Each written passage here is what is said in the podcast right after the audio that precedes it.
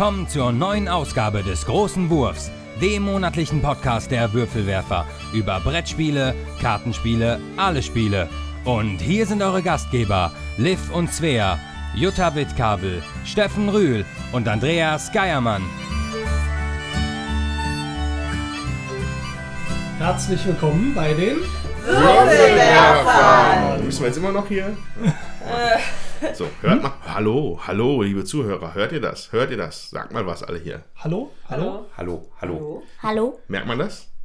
Sieht aber ein bisschen übersteuert Die aus. absolute Professionalisierung dieses Ja, hier. Podcasts, ja? Ja, also dann mit neuerem Setup, mit neuen Mikros. Sechs Stück, vor jeder Schnauze eins. Und Und, und eins auf dem Tisch. genau, und das heißt, heute vor dem Thomas steht ein Mikro und vor der Svea, dem Andreas, der Jutta, der Liv und dem Steffen. Hallo. Kannst du auch und mir sagen. Und mir. Aber dann wissen die Leute nicht, wie ich heiße. Weil die kennen auch deine Stimme. Ach so. Ja, wir sprechen heute über die Messe in Essen. Und ich glaube, da müssen wir uns auch gar nicht so viel aus den Fingern saugen. Ich glaube, da gibt es echt viel zu erzählen. Wann wart ihr denn da? Äh, ja, also. Immer. Immer. Ja klar. Immer schon mal gut. Donnerstag bis Sonntag. Ja. Ich Komplettes auch. Programm. Ich auch. Das wäre auch. Ich auch. Ich habe den Samstag ein Päuschen gemacht.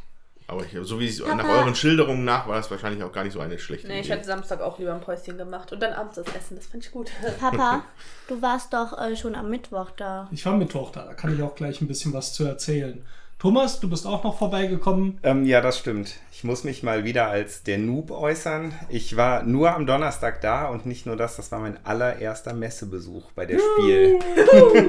Das stimmt nicht, weil ich glaube, ich habe dich getroffen. Warst du nicht am Freitag da? Nein, Ach. das hast du geträumt. Ach, geträumt. nein, natürlich. Ich, ich war am Freitag da, nicht am Donnerstag. Entschuldigung. Mea culpa. Ja, ich war Ja. freitags da. Anfängerfehler. Weil ich bin nämlich erst am Freitag gekommen, Freitagnachmittag, Ja. weil ich vorher noch arbeiten musste und war dann bis Sonntag da. Freitag und Sonntag waren eh die besten Tage. Ja, weil Weil Donnerstag war es total voll und Ja. Samstags war auch total voll. Ja, also muss man wirklich sagen, ist auch neuer Besucherrekord, stand hier wieder in der Pressemeldung mit wie viele Zuschauern waren es. Ich kann gerade noch mal hier in die Pressemeldung gucken. 182.000 Menschen waren auf der Messe nach 162.000 in 2015, 174.000 in 2016. Das sind echt ordentliche Zahlen. Und es gab ja diesmal echt neue Hallen auch dazu. Zumindest die teilweise auch belegt waren. Trotzdem war es Donnerstag und Samstag extrem voll. Ja. Ja, aber Halle 8 und 9 waren so zwischendurch die Rettung, weil da waren noch so ein paar Ecken frei. Da konnte man sich auf den Boden setzen und essen. Das waren dann so die Fressecken. Ja. Ja, insgesamt fand ich, also ich fand es Freitag ja nicht so voll. Da hatte ich noch ein bisschen Möglichkeit, mir Halle 3 auch anzugucken. Und ähm, da wollte ich eigentlich auch hin. Ich wollte in 1, 2, 3 am Samstag auch, aber das war überhaupt nicht möglich. Man ist zu keinem Spieltisch vorgedrungen und das war dann nur anstrengend. Dann haben wir uns äh, am Samstag in den Hallen 6 und 7 vergnügt ähm, und 8 und 9 und 10 auch nochmal durchlaufen und das war eigentlich dann auch besser. Wobei ich das Gefühl hatte, ich bin nur in Halle 6 und 7 gewesen, ausschließlich Freitag und Samstag und ähm, ja, war froh, dann am Sonntag auch mal ähm, 1, 2 und 3 zu durchlaufen. Ja, auf der einen Seite ist es natürlich schön für das Hobby und für die Industrie. Äh, aber so ein bisschen hätte ich auch gerne noch wieder meine, Ass, meine Messe von früher wieder, so habe ich das Gefühl. Aber So ist das mit den Sachen von früher. ja. Die Aber auf einmal mehr. kommen sie alle aus den Löchern gekrochen. Oh, ja, ich, ich spiele schon lange Brettspiele. Seit drei Jahren bin ich auf der Spielmesse. Ja, ja. Aber gut. Äh, dafür aber gibt es viel zu schön. gucken. Ich finde es sehr schön, dass so viele Leute da hinkommen. Ich bin, glaube ich, auch seit drei Jahren da, oder? Ja, siehst du, musst du bei du Andreas bist- jetzt mal gegen Schienbein Ja, du treten. bist aber halt auch noch, bist noch jung. Ja. Nein, wir freuen uns aber auch alle, die erst seit drei Jahren da sind, die schon älter sind. Weil es ist doch schön, wenn die Leute das Hobby jetzt auch wieder entdecken ja, wollen ja, kannst. Ich bin immer der meckernde Alte. Ja. ja, also es gab ja dann in den letzten Jahren viele Versuche, diese digitale Technik in die Spiele reinzubringen. Von Ravensburger zum Beispiel diese Kamera, die so von oben auf das Spielfeld schaut. Äh, die App-Unterstützung bei Alchemist und ähnlichem. Ich habe so das Gefühl, das ist ein bisschen weg. Und ähm, vielleicht sind diese Zuwachsraten doch auch ein bisschen daher kommen, dass man jetzt so ein bisschen Trend wieder zurück zum Analogen hat. Also wir sind ja alle hier auch relativ digital begeistert und mögen ja auch Videospiele und alles. Aber ich glaube, es hat also sein Zenit so ein bisschen überschritten und es ist mal wieder Zeit für was Neues. Und die tollen Spiele, die es in den letzten Jahren gab, ich glaube, die ziehen auch neue Leute an. Mhm. Was jetzt mit den Time Stories ist, was vielleicht noch mal ganz anders funktioniert, die Exit Rooms äh, oder Exit-Spiele, die neu sind. Und ich glaube, dann äh, kommen natürlich auch mehr Leute auf die Messe. Ja, ich glaube, ein Trend ist auch, dass viele Leute gerne gemeinsam Zeit miteinander verbringen wollen und da ist so ein Spiel auch eine gute Möglichkeit. So, ne? Nicht nur labern oder so, sondern auch zusammen was machen und äh, spielen macht ja auch Spaß und verbindet eben auch und ja, man lernt Leute eigentlich am besten auch kennen beim Spiel. So. Oh ja. die, die verborgenen Seiten. Ja, die wir alle haben. Ja, Svea, was war denn so deine Highlights? Was hat dir denn am besten gefallen auf der Messe? Quickso. Quickso? Das habe ich gar nicht gesehen. Was da ist das denn?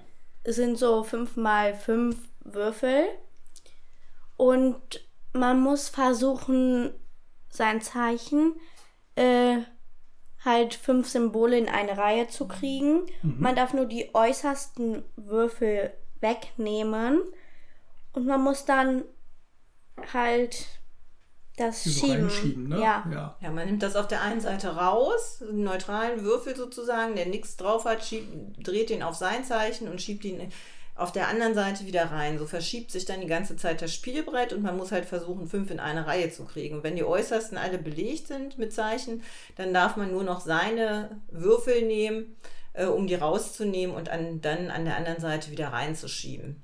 Und das, ich habe auch ein paar Mal gewonnen. Die Svea hat ausschließlich gewonnen, hatte ich das Gefühl. Ähm, das ist von Gimmick, das Spiel, äh, komplett aus Holz. Sehr schön. Das hatten die da auch, also äh, riesengroß aufgebaut und das hat äh, sehr animiert zu spielen. Und da war auch wenig Betrieb, sodass die Svea häufig die Gelegenheit ergriffen hat, ähm, ergriffen hat, um zu sagen, ja komm, lass uns da jetzt nochmal das spielen. Ja, mhm. dann äh, da neben, so neben gegenüber irgendwie, mhm. da war so ein Gang dazwischen, war auch noch Miepel-Zirkus. Das ah, ja. war auch super. äh, das habe ich einmal gespielt und aber das war ein bisschen teuer, deswegen haben wir das nicht gekauft, leider. Und mhm. das Meeple Circus ja. war ja auch so ein bisschen, glaube ich, schon eins der hm, Hype-Spiele, würde ich jetzt nicht sagen, aber es hat schon so seine Presse vorher bekommen. Ja. Da hat man ja so kleine Meeples, so Figuren, plus ein paar Tiere in Holzform. Genau. Und das spielt im Zirkus. Und auf Karten ist was abgebildet? Ähm, was man bauen muss. Zum Beispiel ein Elefant, der mit dem Rücken auf dem Boden liegt und da auf den Füßen steht ein Esel, glaube ich, war mhm. das. Und da muss man das genauso halt aufbauen, dann kriegt man extra Punkte. Und ähm, ja, man nimmt sich halt immer jedem, in jedem Zug so Plättchen mit den Sachen, die man halt mit den Kunststücken. Nein, mit Oder? den äh, ja, mit, den, mit den Artisten. Ja, mit den Holzteilen und, und so. Mhm. Und äh, die behält man dann auch. Und dann kann man halt immer wieder was dazu bauen. Und wenn, da gibt es halt blaue Männchen. Und wenn die auf dem Boden stehen, kriegt man einen extra Punkt. Äh, wenn die gelben in der Luft sind, also irgendwie jetzt auf dem Elefanten stehen oder so, mhm. kriegt man auch noch mal einen extra Punkt, glaube ich, oder zwei Punkte. Und äh, dann gibt es noch einen roten Miepel. Äh, je nachdem, wie hoch der ist, also wie hoch der steht, äh, kriegt man auch noch mal extra Punkte. Genau, da ist noch so ein Maßband dabei gewesen. Ne? Da konnte man ja. nachher vergleichen, wer hat den roten möglichst hoch ja. platziert. Und dann war es aber auch, glaube ich, so, dass die Blauen, die müssen was tragen, damit die Punkte geben, oder nicht? Ja, ja, die mhm. müssen irgendwas tragen. Äh, ähm, aber nur da, dazu noch gesagt, ähm, das wäre ja alles nur äh, halb so äh, stressig, wenn das nicht gegen Zeit wäre. Also das, das läuft gegen die Zeit. Man hat mal zwei Minuten Zeit, um das aufzubauen. Mhm. Da wird wohl auch eine App zu erscheinen. Wurde, glaube ich, erzählt von den Erklärbären.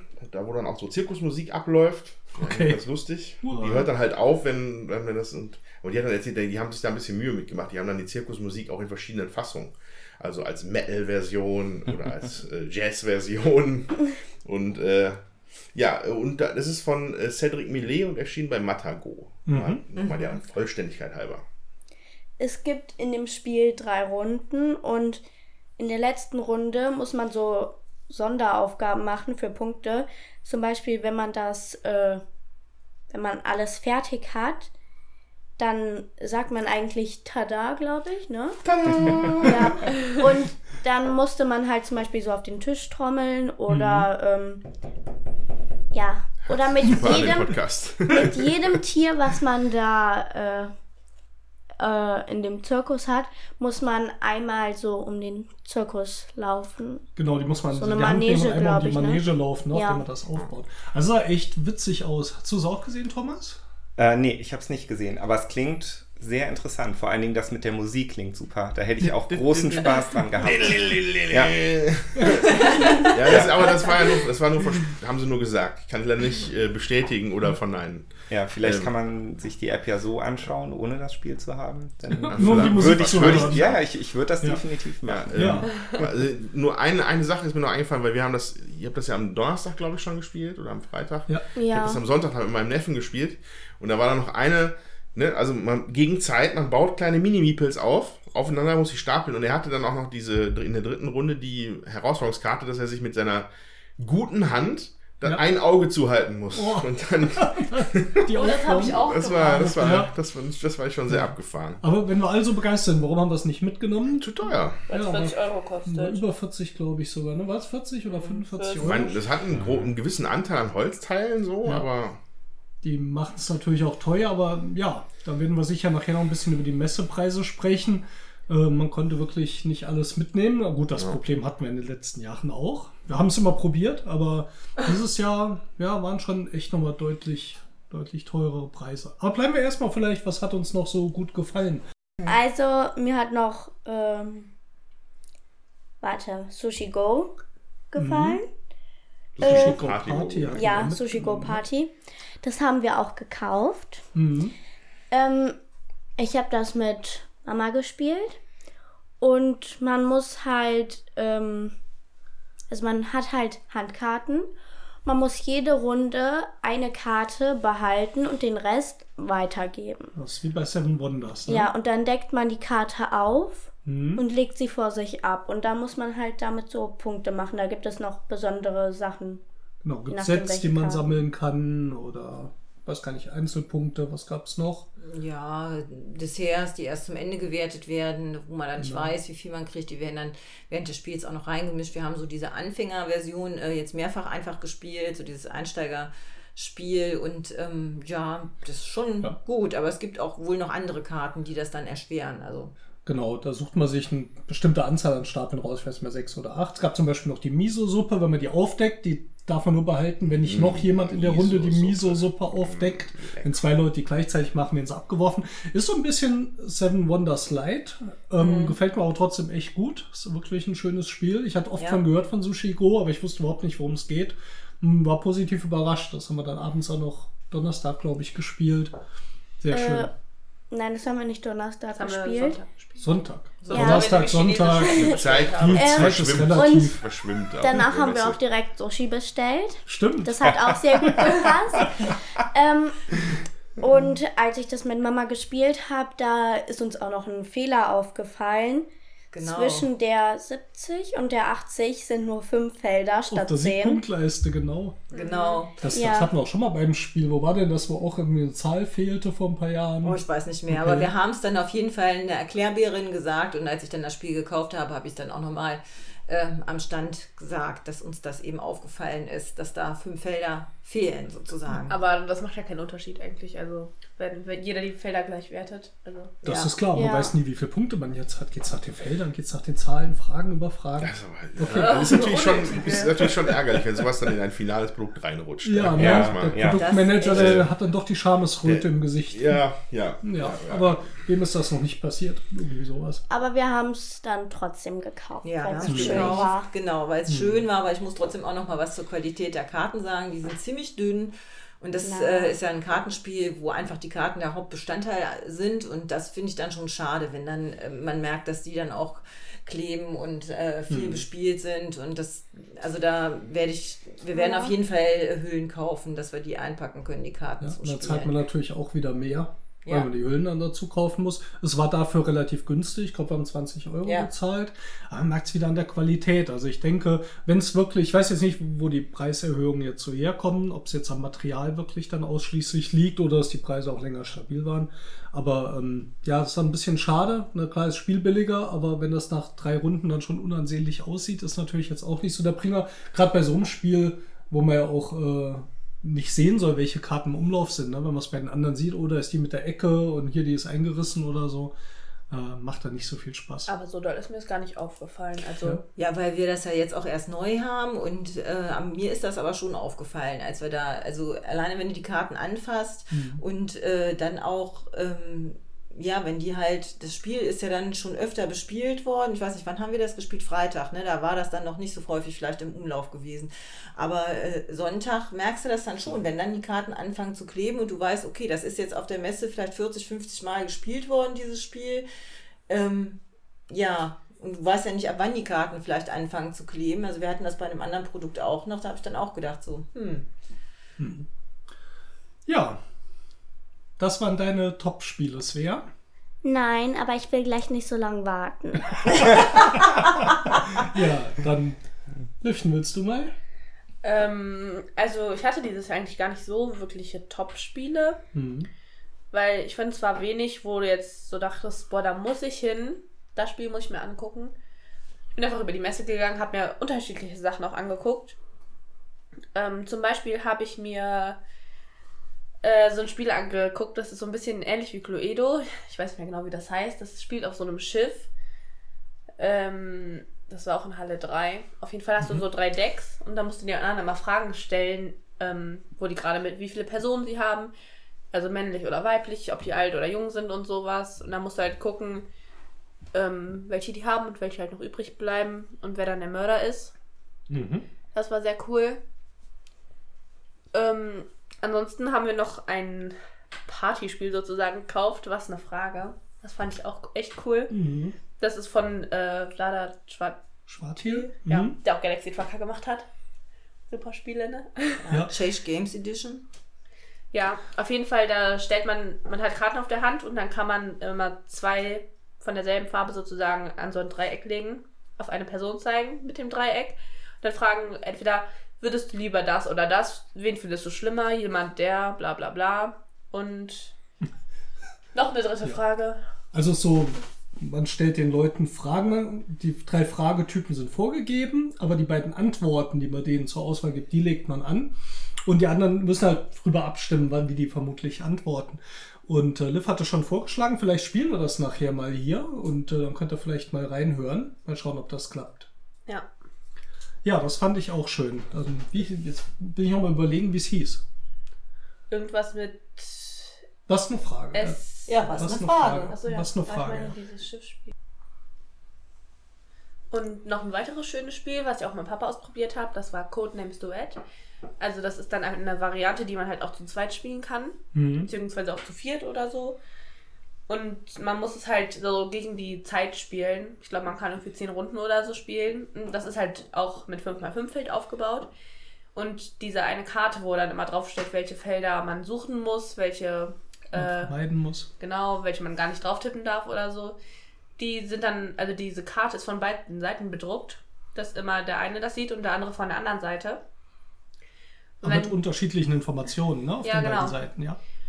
Und wenn ich jetzt von meiner Seite Papa äh, einen Tipp gebe oder so, dann kann das auch sein, dass es bei ihm auf der Seite jetzt so ein schwarzes Kreuz ist oder ein Nachbar oder sowas, aber bei mir ist es halt richtig und wenn er dann drauf tippt, ist es richtig. Wenn ich da drauf tippen würde, wenn er mir einen Tipp gibt, dann wäre es halt falsch. Mhm. So. Und ja. Ja, und das Schöne ist, man kann dann Codenames auch mal zu zweit spielen, kooperativ, halt gegen, ich sag jetzt mal Anzahl der Runden, gegen die Zeit. Und ähm, ja, es war ganz witzig, wir haben ja mit zwei äh, Kindern da gespielt. Ich schätze mal so, der eine vielleicht so neun und der andere vielleicht 13 oder so. Und äh, die hätten auch gerne, glaube ich, noch weiter gespielt nach zwei Partien. Die waren total begeistert Ja. und äh, das war echt süß. Wie fandet ihr denn das Original Codenames? Ähm, ich mag das sehr gerne. Vor allem mag ich es gerne, wenn so eine größere Runde zusammen ist, du mit acht Leuten da so stehst und rätst. Ähm, insofern Ja. weiß ich nicht, wie oft wir es auspacken, um es jetzt zu zweit zu spielen. Wir haben es mal mitgenommen. Ähm, ja, aber es wäre für mich als Notlösung, glaube ich, schon ganz gut. Und du kannst auch nicht wirklich ähm, das Normale jetzt, sage ich dazu, umwandeln, weil diese Karten, die festlegen, was wo liegt mit diesen unterschiedlichen Seiten, natürlich ganz anders designt ist. Also ich wüsste jetzt nicht, wie man das mit den normalen Codenames simulieren könnte. Ja, ich finde das normale Codenames, das ist ja eigentlich so ein bisschen Partyspielmäßig äh, angedacht, aber ich finde, das ist nicht wirklich ein Partyspiel. Also es, mir ist das oft zu anstrengend. Also, weil wirklich überlegen muss, gerade wenn du die Leute kennst, dann mag das netter sein, wenn du die Leute nicht kennst und das versucht jemand zu erklären und äh, du darfst ja gar nicht so viel, du sagst ja nur ein Wort und eine Zahl. Das ist manchmal schon krass. Also ich äh, muss ehrlich sagen, da hängt es für mich auch wirklich von der Runde ab, ob ich das zugreife oder nicht und wie viel Lust ich auch habe zu überlegen. Also ich finde das schon nicht so einfach. Also ich frage nur, weil das Original Codenames war eigentlich letztes Jahr eigentlich so mit die größte Enttäuschung für mich, als ich Ja. was geholt habe. Okay. Weil selbst bei einer Party kommt da keine Party auf, fand ich. Ja. Ja, Äh, Und das, also fairerweise muss ich sagen, das hatte ich vorher nicht so auf dem Schirm, dass es halt echt so ein, so ein mega Leichtgewicht-Partyspiel ist. So. Ich meine, das ist ja, da ist ja, ist ja nichts dran, wirklich. Das ist halt ein, also ich finde es eigentlich gar nicht so leicht, weil du musst ja schon sehr überlegen und sehr, ähm, ja, also es wäre eher schon so wie so ein Rätsel, wie kriege ich jetzt diese Begriffe unter einen Hut. Insofern passt es für mich auch als Partyspiel eigentlich gar nicht, also da gebe ich Ja. dir recht.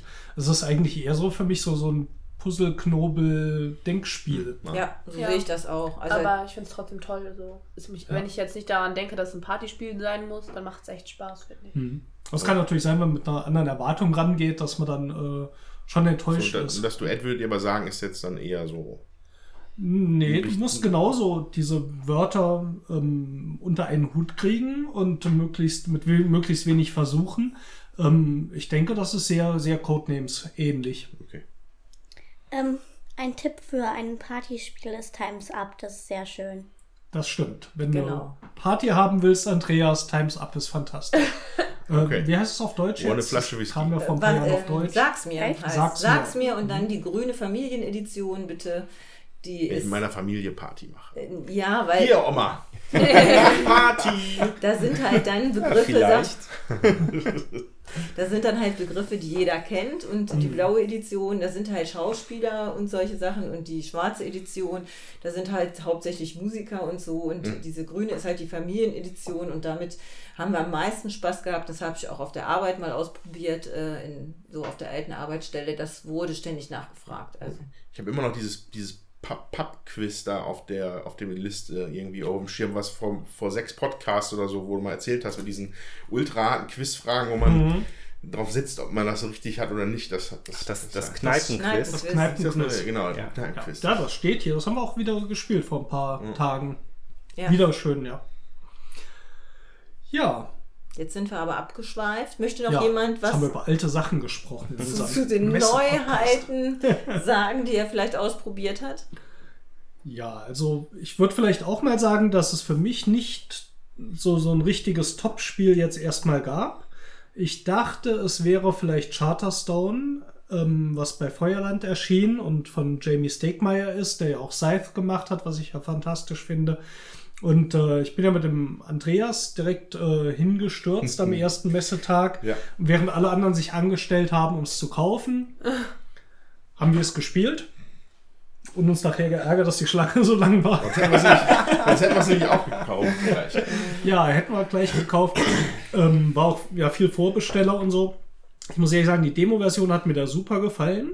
Also waren wir sehr angetan. Wir haben es jetzt aber auch zweimal zu Hause gespielt und ich habe so ein bisschen Zweifel inzwischen. Nicht, weil mir das Spiel an sich nicht gefällt, sondern weil ich finde, das hat echt viel Regellücken oder so Unklarheiten. Also wir sind echt oft am überlegen, wie ist diese Regel, die jetzt gerade ins Spiel kam, gemeint. Also Charterstone ist ein Legacy-Spiel, das heißt, der Spielplan verändert sich, weil man Sachen draufklebt, es kommen neue Sachen ins Spiel. Ähm, ich spoilere mal so weit, das sind neue Gebäude, das kann man sich denken. Das ist aber ein äh, Worker-Placement-Spiel, das heißt, ich setze meinen Worker ein auf ein Gebäude, das Gebäude produziert.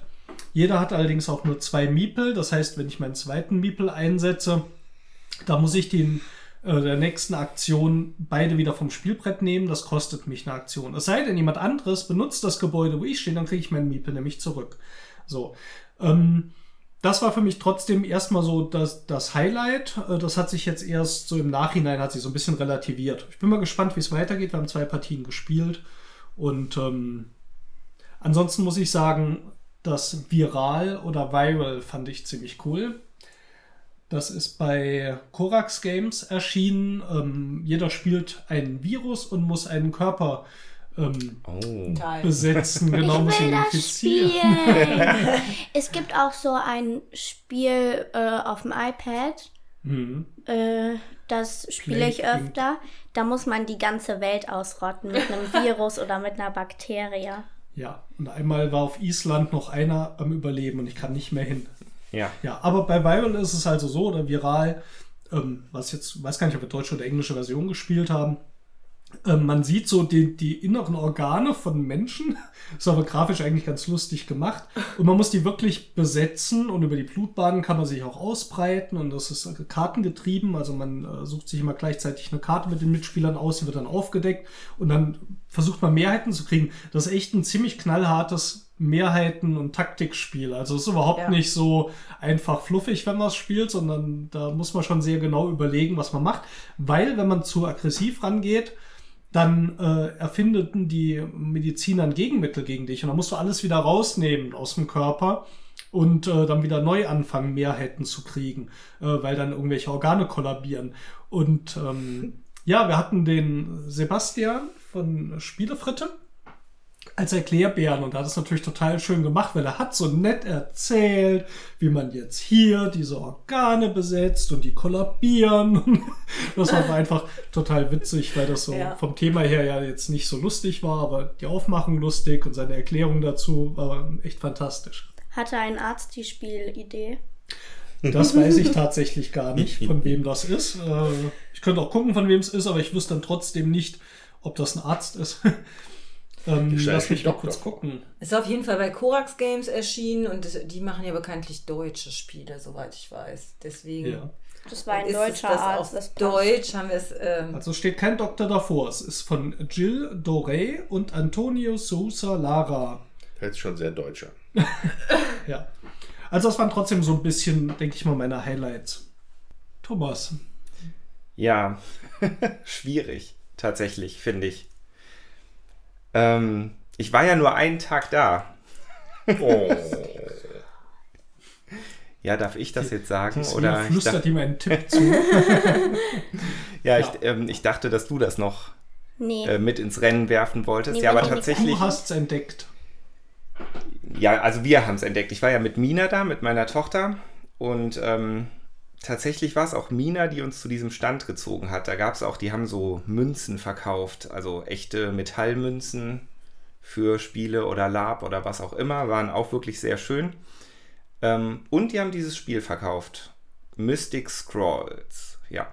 Man kämpft gegeneinander. Als Zauberer ist ein Würfelspiel in Echtzeit, alle würfeln gleichzeitig. Ähm, wir haben es da ausprobiert, war auch super nett der Stand, auch ein ganz toller Erklärbär, der das auf Englisch erklärt hat. Mina hat trotzdem alles verstanden sofort, man musste nichts übersetzen. Also weil er es halt so gut auch mit äh, Händen und Füßen und Gesten erklärt hat. Hat total Spaß gemacht, wir haben es gekauft und haben seitdem wirklich sehr viel Spaß mit diesem Ja, Spiel. außer gestern Abend. Da hast du nämlich hier gelassen. Sehr zur Enttäuschung deiner Familie. Und Ja. wir haben es gestern Abend gespielt. Ja, das ist korrekt. War das in Halle 1 der Stand? Nee, ja, jetzt. Der war in Halle. Eins oder drei, äh, zwei meine ich. Ja. Ja. Ich, Weil wenn der ich, in Halle jetzt- 1 war, da konntest du nämlich auch diese Münzen kaufen. Da konntest du eine so eine Spielmünze für einen Euro kaufen. Das fand ich witzig. ja. Mhm. ja, ich kann es gar nicht so genau sagen. Ich muss ja auch sagen, ich, ich bin total naiv an diese äh, Messe herangegangen. Also wer schon mal mit mir wandern war, weiß, dass ich da ja auch gerne sage, so der Weg beginnt vor der Tür und dann laufen wir jetzt mal los. Und genau so bin ich auch zur Messe gefahren. Und hab halt gedacht, oh so, mein ja, Gott, 100.000 Leute. Ja, ich habe halt so gedacht, ich treffe ja euch, ne? Dann, Ja. dann, kann schon, dann kann schon nichts schief gehen. Man sieht sich aus der Weite. Ja, erste Ja. Enttäuschung dann, wir treffen uns und Steffen meint so, ja, es macht ja eigentlich nicht viel Sinn, hier zusammen rumzulaufen. Man sieht sich eh immer mal. Hat er genau recht gehabt, aber da habe ich dann natürlich erstmal gedacht, oh nein, Tommy Lost in Essen. Ähm, nee, aber letztendlich äh, haben wir es dann gemacht. Also Mi Mina ist mit Svea dann rumgelaufen, genau. Und ich bin dann mit, mit Mike erstmal in die Rollenspielhalle gegangen. Das war die Mhm. 6, glaube ich, ne, wenn ich mich nicht Gute irre. Nerd. Ja, äh, genau, genau. Da habe ich auch gedacht, so, da kennst du dich aus.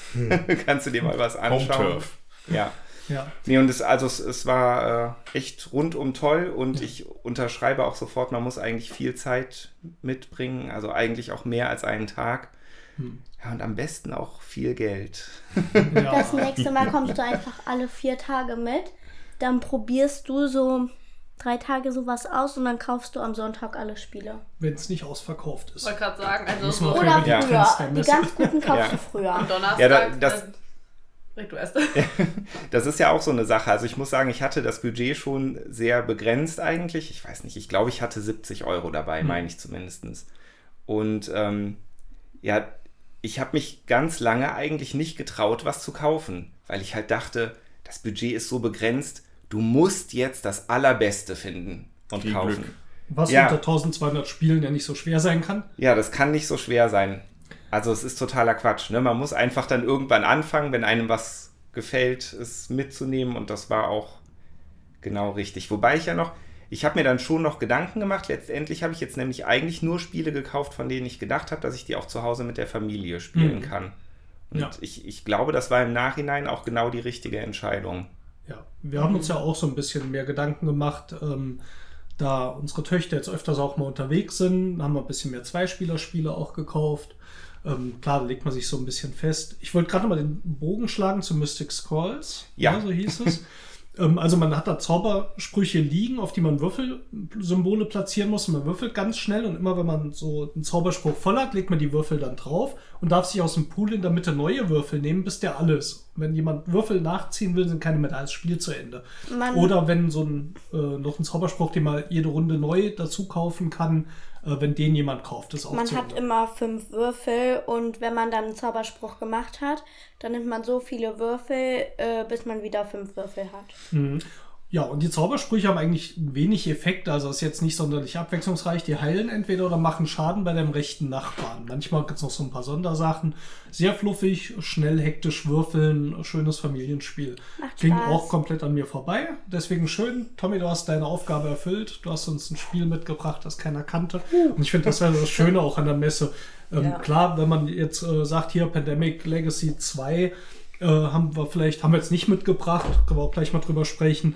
Ähm, aber da geht man davon aus, dass da sowieso viele Leute kennen oder einen Charterstone mitbringen. Aber die Messe ist für mich immer das Highlight, wenn man dann so kleine Perlen hat. Ich habe nachher auch noch eine, ähm, die man nicht so kennt. Ja, aber wie du schon sagtest, 1200 Spiele kann man, glaube ich, auch in vier Tagen nicht alle Nee. anschauen. Nee. Ach Gott, Ja. ich, ich, wenn ich drüber nachdenke, wie viel Prozent wir gesehen haben. Bruch, Bruch. Heulig. Ja. Aber wenn du, wenn du so einen rosanen Einhornstand siehst, dann rennst du schon daran vorbei. Dann hast du schon mal nur so 100. Da rennen, rennen Also manche hin, 1000, ne? Also, also Papa versucht dann ganz schnell daran vorbeizugehen, damit ich das nicht mit ihm spiele. Und dann halte ich ihn aber fest und ziehe ihn dahin. Ja, also ein Einhornspiel habe ich ja auch mitgespielt, ne? Ja. Dieses, Da war so ein riesiges Ein Einhorn. Pummeleinhorn. Ja, das war so groß wie Mina, wie deine Tochter. ja, Mhm. ja, das Und stimmt. die ist schon nicht klein. Ja. Also 1,50 Meter 50 würde ich sagen. Ne? Das war schon ein großes Einhorn. Ja. Ja, Ja, also das sage ich jetzt mal hier so als Top 3. Den Rest, äh, Top 3 war es jetzt gar nicht. Top 2, ähm, jetzt Oder hab, Top du hast One. auch schon, du hast deinen Top 1. ja ich meine, das äh, ein anderes tolles Spiel, das wurde ja auf, auf das wurde schon angesprochen, was eine Frage. Ne? Mhm. Das fand ich auch, fand und finde ich auch klasse. Andreas, was hast du denn so äh, als Highlight mitgebracht? Ja, die Top-Sachen. Mh, Tatsächlich bin ich la lange Zeit über die Messe gegangen und habe dann äh, immer, wenn man mich gefragt hat, was war denn jetzt so richtig cool, da habe ich mir direkt Charterstone gesagt. Ähm, ich hatte halt einen super ersten Eindruck davon, ne? Also, den wir, als wir das dann zusammen gespielt haben am Donnerstag. Ähm, da ich allerdings viel auf deine Meinung gebe, bin ich ein bisschen skeptisch jetzt, aber deswegen weiß ich nicht, ob ich so wirklich ein Top-Spiel habe. Ich habe ein paar gesehen, die halt wirklich ganz cool waren. So, und da wollte ich halt vielleicht von erzählen. Anscheinend hat sich bei mir aber ein Trend aus dem letzten Jahr wieder fortgesetzt. Fand ich interessant, weil Ähm, letztes Jahr habe ich mir, war es letztes Jahr? Was? Nee, letztes Jahr müsste es Machikoro gewesen sein, diese Neuauflage. Äh, jedenfalls, oder auch hier Fan Mollet von Japan Games. Äh, wir haben Japan Brand. Japan Brand. Wir haben sie, die japanischen Designer haben es mir irgendwie angetan. Mhm. Und wie durch, äh, wie durch Zauberhand habe ich mir auch diesmal Spiele von japanischen Autoren angeguckt. So, und da war dann zum Beispiel, habe ich Paper Tales gespielt. Und, also, und auch gekauft. Ja, Paper Tales ist bei Ketchup erschienen, Ketchup Games. Also nicht wie der, nicht wie, nicht wie der Pommes-Zusatz, sondern wie äh, Catchen im Sinne vom Fangen. Ah, Äh, und ist von Masato Uesugi. Weiß nicht, ob man das richtig ausgesprochen hat jetzt, aber. Äh, ja, und das Spiel ist mir ursprünglich ins Auge gefallen durch die Box. Also, das ist einfach nur so eine ganz weiße Box mit so einem. Mit so einer Silhouette von so einem König, in dem ganz viele Artworks drin sind. So, damit ist mir das ins Auge gesprungen. So, und äh, am Sonntag habe ich das dann gekauft und habe dann, war sehr erfreut, dass sie mir einen guten Preis gemacht haben. Also wir haben halt bei, ich weiß nicht, also Ketchup war mit bei so einem französischen Stand. Ich habe es jetzt leider nicht mehr parat, wo es genau war. Ähm, aber da hat man noch ein anderes Spiel geholt, Bubbly Pop. und die Erweiterung dazu. Und dann habe ich mir Paper Tales noch dazu geholt. Und dann gab es einen guten Sonntagspreis. Da war ich sehr zufrieden. Inklusive einem limitierten Artwork aus dem Spiel, also so als Kunstdruck. Da habe ich mich sehr gefreut. ähm, aber was ist Paper Tales? Paper Tales ist ein eigentlich auch wieder so ein Kampfspiel, würde ich sagen. So, also die Spieler müssen halt, äh, also ist, ein, ist kartenbasiert, man hat so ein paar Münzen noch dabei, weil man halt die Karten bezahlen muss, aber im Prinzip baut man sich so also eine kleine Streitmacht aus, aus vier Karten. Und äh, dann kämpft man immer gegen seinen linken und seinen rechten Nachbarn. So, und dann, wenn du da halt mehr Stärke hast als der, gibt es Siegespunkte. Hört sich erstmal soweit so simpel an. Ähm, das Ding, also die Karten werden vorher gedraftet. Und das Besondere ist, es geht halt nur über vier Runden. So, das war's dann. Das geht relativ schnell, 30 Minuten, dann bist du durch. Und was, was sich erst so simpel anhört, ähm, offenbart dann doch eine ganz schöne strategische Tiefe, finde ich. Weil, äh, wie gesagt, die Karten werden gedraftet. Und ähm, das ist sehr, sehr kombolastig, finde ich. Also die greifen halt oft ineinander, die Karten, die du dann draftest. Und dann äh, äh, zum Beispiel, wenn du einen Manticore in deine, in deine vordere Reihe legst zum Angreifen, der profitiert von dem ganzen Fleisch, was du produzierst. Dafür brauchst du dann halt Farmer oder Gebäude, die du auch in einer späteren Runde baust, die Fleisch produzieren, dann wird der stärker. Und was die auch besonders haben, ist in dem Spiel, dass die Kreaturen leben nur zwei Runden, also normalerweise. Weil wenn die, wenn die ins Spiel kommen, gibt es am Ende der, am Ende der Phase gibt's eine Aging, ein Aging-Step, wo alle einen Marker kriegen. Und alle, die einen haben, werden weggetan. Das heißt, die, die altern und sind dann halt weg. So, da, da haben sie halt auch viel drauf aufgebaut. Es gibt halt Kreaturen, die, wenn sie noch nicht alt sind, gut kämpfen können. Wenn sie dann alt sind, bringen sie viel Geld. Und ähm, ja, und das ist, das haben wir mal jetzt letzten Samstag angespielt mit drei Leuten und mit vier Leuten und ist wirklich sehr gut angekommen. Und ich kann es auch nur empfehlen, das ist wirklich schön. Also ich habe aber sag nochmal den Namen. Paper Tales. Genau. Ähm, am Anfang habe ich mich auch gewundert über die Artworks, aber jetzt finde ich die richtig schön, weil das sind alles wie aus Papierschnitten gemacht. Also, so- also wenn man so, Papier. Silhouetten. So äh, Scherenschnitt. Ja, nee, nicht, das ist schon ein bisschen auf. Also ich glaube eher so, wenn man so Papiersachen ausschneiden will und die so übereinander legt, übereinander schichtet, dann wird da halt so eine Figur draus. Keine Ahnung. Aber auf jeden Fall sehr abgefahren, sieht gut aus. Ähm, ja, Paper Tales, super. Gefällt mir gut, freue ich mich, wenn wir das noch ein paar Mal spielen. So, und äh, das führt mich dann auch noch zu einem anderen Spiel von einem japanischen Autor, und das ist Hanami Koji. Ja? Äh, habt ihr wahrscheinlich jetzt alle schon mitbekommen. Das hat ja auch so ein bisschen, also da haben viele Leute drüber gesprochen, haben ja auch viele Ja. empfohlen. Das scheint so ein bisschen, ja, Hype ist alles ein bisschen zu stark, aber das hat schon seine Runde gemacht. Kosmos ne? ist damit halt groß, quasi ein bisschen größer auf die Messe eingestiegen. Ne? In der Halle 3 größere Werbewände dafür, viele Spielstationen. Für ein sehr kompaktes, aber durchaus kniffliges Spiel, wie ich finde. Also, äh, Haname Koji ist von äh, Kota Nakayama. Ähm, zu meiner Überraschung schon 2013 erschienen. Aber jetzt halt dieses Jahr nochmal neu aufgelegt oder vielleicht in einer anderen Sprache. Auf jeden Fall ist es jetzt erst in meinem Dunstkreis aufgetaucht. Und bei Hanami Koji geht es darum, dass man als äh, in der Meiji-Zeit, ne, hier alt, alt, ja, altes Japan, äh, als Tavernenbesitzer Geishas dazu über, überreden möchte oder sie, sie äh, überzeugen möchte, dass sie zu einem in die, in die, in die Kneipe kommen. Und da halt dann äh, die Kunden bespaßen. So, und das musst du mit Geschenken machen. weil anscheinend schenkt man Geishas Ding. Die kriegen kein Gehalt, die kriegen nur Geschenke oder so. Und äh, ja, und diese Geishas sind einfach nur eine Reihe von Karten in der Mitte, die verschiedene Werte haben. Es gibt, ich glaube, mehrere Zweier, ein paar Dreier, dann gibt es einen Vierer und eine Fünfer Geisha, also vom Punktewert her. Und, das, und diese Zahlen bedeuten, dass deren Geschenke so oft vorkommen. Also die, die Geisha, die, die Fünfer Geisha hat fünfmal ein spezifisches Geschenk, was nur für sie funktioniert. Die Vierer hat vier für sie spezifisch und so weiter. Die, die Karten werden ausgeteilt, äh, ausgeteilt, dann, das sind dann die Geschenke an beide Spieler. So, und dann geht es aber los, weil es gibt nur genau vier Aktionen und jede davon einmal machen. Äh, man kann eine, ein Geschenk, was man auf der Hand hat, face down hinlegen und das wird am Ende der Runde erst aufgedeckt, als Überraschungseffekt. Dann gibt es, ähm, dass du zwei, zwei Geschenke aus der Hand einfach wegnimmst und wegtust. Und dann gibt es den Verteilmechanismus, der wichtig ist. Du kannst, du, einmal, eine Aktion ist, dass du drei Karten hinlegst und dein Gegner sucht sich eine davon aus, der nimmt die dann und dann werden die Geschenke platziert. Auf seiner Seite und auf seiner Seite. Und die letzte Aktion ist, du machst zwei Stapel aus zwei Karten und der Gegner sucht sich einen Stapel aus.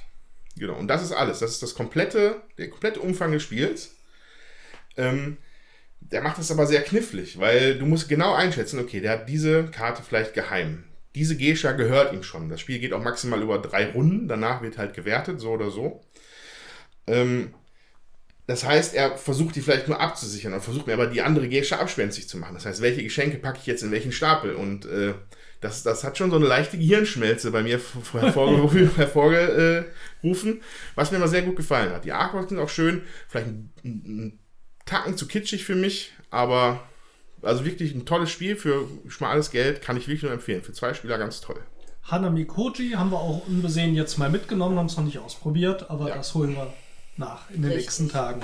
Ich muss dazu sagen, ähm, da hatte ich auch schon die Rezension gesehen, sowohl bei Victoria Pater Spiele, der hat mhm. sich das letztes Jahr schon in Englisch äh, organisiert ja. und auch Spiel doch mal hat eine super Erklärung, äh, Video gemacht. Dass man, da kann man das auch gut folgen. Also wenn, wenn ihr uns das jetzt nicht vom Hören äh, nachempfinden könnt, dann lohnt es sich auf jeden Fall, sich diesen ähm, Erklärung bei Spiel doch mal doch nochmal anzuschauen. Oder es selber spielen. Das lohnt sich auch sehr. Das lohnt sich am allermeisten. So, und das letzte Spiel, was ich jetzt noch hier vielleicht erwähnen würde, ist Indian Summer. Oh ja. So, der neue, der neue Rosenberg, ja. Das äh, wurde ja auch ziemlich gehypt. Ja, zu Recht, wie ich finde. Ähm, also, ein bisschen Vorgeschichte. Vor gut einem Jahr hat mir Jutta damals äh, äh, Patchwork empfohlen, dass ich das doch unbedingt mal mit meiner Freundin spielen sollte. Eingeschlagen wie eine Bombe, ich komme gar nicht mehr drum herum, das zu spielen. oh, äh, sehr schön. Äh, wobei ich es natürlich auch, ich finde eigentlich auch ganz nett. ähm, dann ist es schon okay, das kann man gut, das kann man gut mal so spielen. So. Ja. Ähm, so, und ähm, da, aber da, Uwe, da habe ich ja auch erst so Kontakt gehabt mit dem Autor Uwe Rosenberg und mittlerweile ist er mir halt geläufig, dass er halt der Mann mit den Puzzlespielen ist. Also das läuft halt über Patchwork, Cottage Garden oder das ein Fest für Odin, was einfach dieses riesige Mega-Puzzle-Spiel ist, was ich auch unbedingt mal gerne spielen möchte, aber naja. Ich auch, wir haben es auch nicht. Ja, auch ein bisschen teuer. War ja, war ja letztes Jahr so groß. Hm. So, und dieses Jahr Indian Summer, ein Teil äh, einer von mehreren Teilen. Also er hat, glaube ich, so eine Art Trilogie geplant mit diesen mhm. Puzzlespielen. Ich weiß nicht, ob es jetzt der letzte oder der zweite Teil ist, bin ich mir gerade nicht sicher. Der dritte schon? Okay. Ja, ähm, erschienen bei Pegasus. Diesmal bis mit vier Spielern spielbar.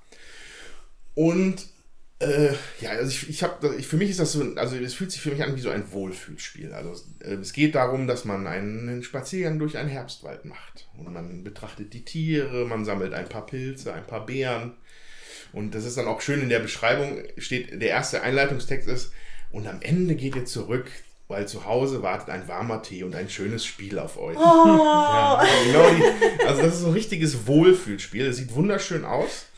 Ähm, man puzzelt sich quasi auch so ein, so ein Tableau zurecht.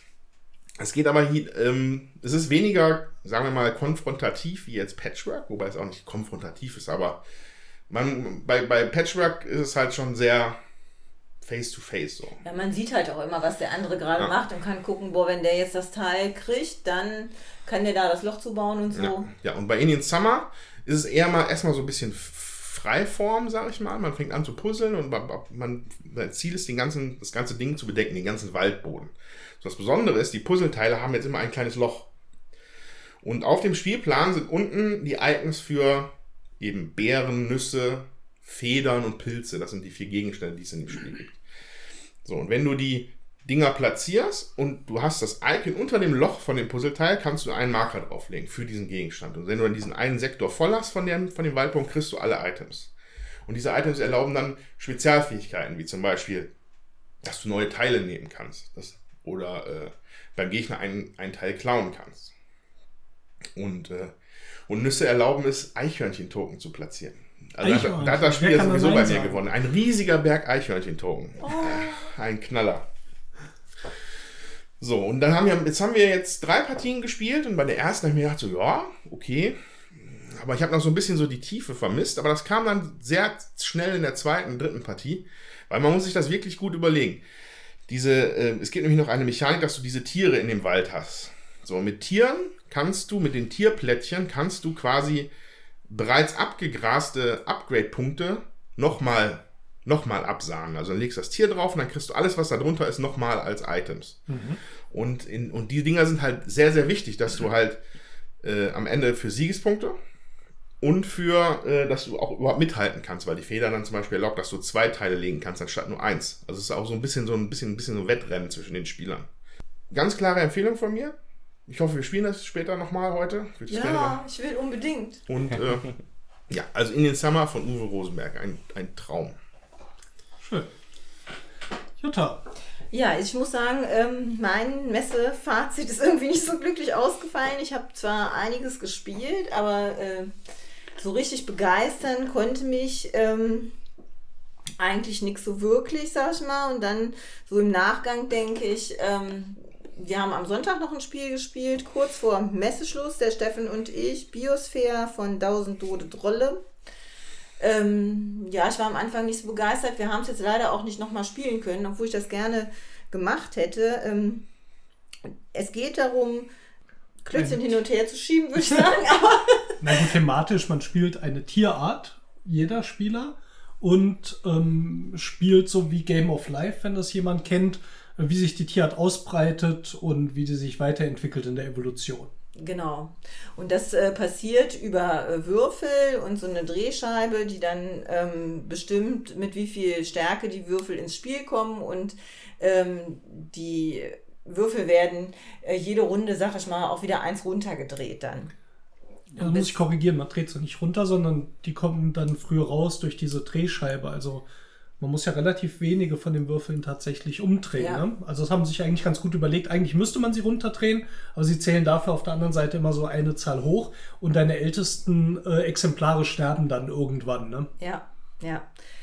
Auf jeden Fall ähm, haben wir uns das angeguckt und haben so drei Runden gespielt und haben es dann auch mitgenommen. Und ähm, ja, ich bin mal gespannt, wie es sich entwickeln wird. Das ist auf jeden Fall das, worauf ich jetzt äh, hier irgendwie am neugierigsten bin von dem, was ich äh, so gespielt habe. Ansonsten muss ich sagen, ich habe viel angespielt, aber ähm, wenig davon mitgenommen. Ähm, ich habe mit Steffen Viral ausprobiert, das haben wir auch mitgenommen. Ähm, aber ansonsten war ich auch, muss ich sagen, schlecht vorbereitet, beziehungsweise hat mich das, was ich mir dann angeguckt habe, doch nicht äh, so gefallen, dass ich sagen würde, ich würde das Geld jetzt dafür ausgeben. War viel sehr teuer und ähm, ja, irgendwie ähm, fand ich das dann auch äh, ein bisschen schade und ein paar Sachen hatten wir vorher schon gesagt, das nehmen wir mit und probieren es dann hier aus und da sind wir jetzt noch nicht komplett zugekommen. Wir haben jetzt relativ häufig gehört, es war teuer. Und ich würde jetzt mal so überleiten, äh, wenn wir unsere Tops mal durch haben. Wir werden sicher nachher noch mal über Spiele sprechen. Also ein bisschen, was die Trends der Messe waren. Und ich würde mal einen Trend auf jeden Fall äh, reinwerfen. Es ist jetzt im zweiten Jahr hintereinander mit den Preisen, fand ich echt kräftig nach oben gegangen. Ja. Ja. Besonders fand ich das jetzt auffällig, ich weiß jetzt nicht, wie der Inhalt der Packung ist, äh, Pandemic Legacy 2, was in der Schachtelgröße genauso aussieht wie Pandemic Legacy 1. Vielleicht ist da mehr oder weniger drin, das weiß ich nicht. Ich weiß nicht, ob es aufwendiger produziert ist oder so, aber ich gehe jetzt einfach mal von aus, das wird nicht so viel anders sein. Hatte damals 50 Euro gekostet vor zwei Jahren und das neue kostet jetzt 65. Und das war so ein bisschen auch, sag mal, so prozentual so der Eindruck, den ich bei vielen Spielen hatte. In diesem Rahmen ist es so seit zwei Jahren hochgegangen. Und das finde ich schon sehr, sehr viel. Ich weiß nicht, ob die Spiele vielleicht vorher auch einfach preisstabiler waren. Also ich hatte so schon eher so gedacht, ähm, also ich habe das über die Jahre nicht so mitgenommen, dass Spiele immer teurer wurden. Ich weiß nicht, wie euch das geht. Das ist jetzt wirklich so die ersten Jahre, wo mir das so auffällt. Ja, das fiel. Also ist mir letztes Jahr schon aufgefallen, du sonst vielleicht ein Spiel noch, was teuer war, für 30 Euro, wurde gesagt, das ist ein relativ komplexes Spiel, ähm, war so ungefähr der Schnitt. Und letztes Jahr war es schon, du musstest mindestens 40 oder 45 Euro dafür bezahlen. Und dieses Jahr ist es nochmal hochgegangen, wo viele Sachen 50, 60, 65 und das nicht nur bei, ähm, sag ich jetzt mal, bei den Sachen, die sowieso schon von Kleinverlagen teuer sind. Ne? Also bei Feuerland und so, die hatten ja immer schon relativ hohe Preise für Terra Mystica und äh, Fest für Odin und so. Und da bleiben auch die Preise stabil, weil es einfach kleine Verlage sind. Nee, diesmal ist es dann auch beim Hoch und Friends, wo dann Raja of the Ganges 50 Euro kostet, wo hm. du denkst so, äh, ja. ja gerade bei Feuerland sieht man ja schon, da ist ja auch echt was drin. So ein bisschen wie auch diese hochwertigen Spiele, die halt auch Schwerkraftverlag macht. Diesmal ist mir auch bei vielen Spielen aufgefallen, die mir nicht so hochwertig schienen, dass der Preis sehr hochwertig war. Mhm. Ja, also da hatte ich zum Beispiel eins. Also ähm, ich habe mich gefreut. Wir haben am Sonntag geschafft, äh, bei Real World, äh, bei Eggert Spiele, einen Platz zu äh, ergattern, sag ich mal, und haben das tatsächlich auch zu Ende gespielt. Das hat mich auch sehr gefreut.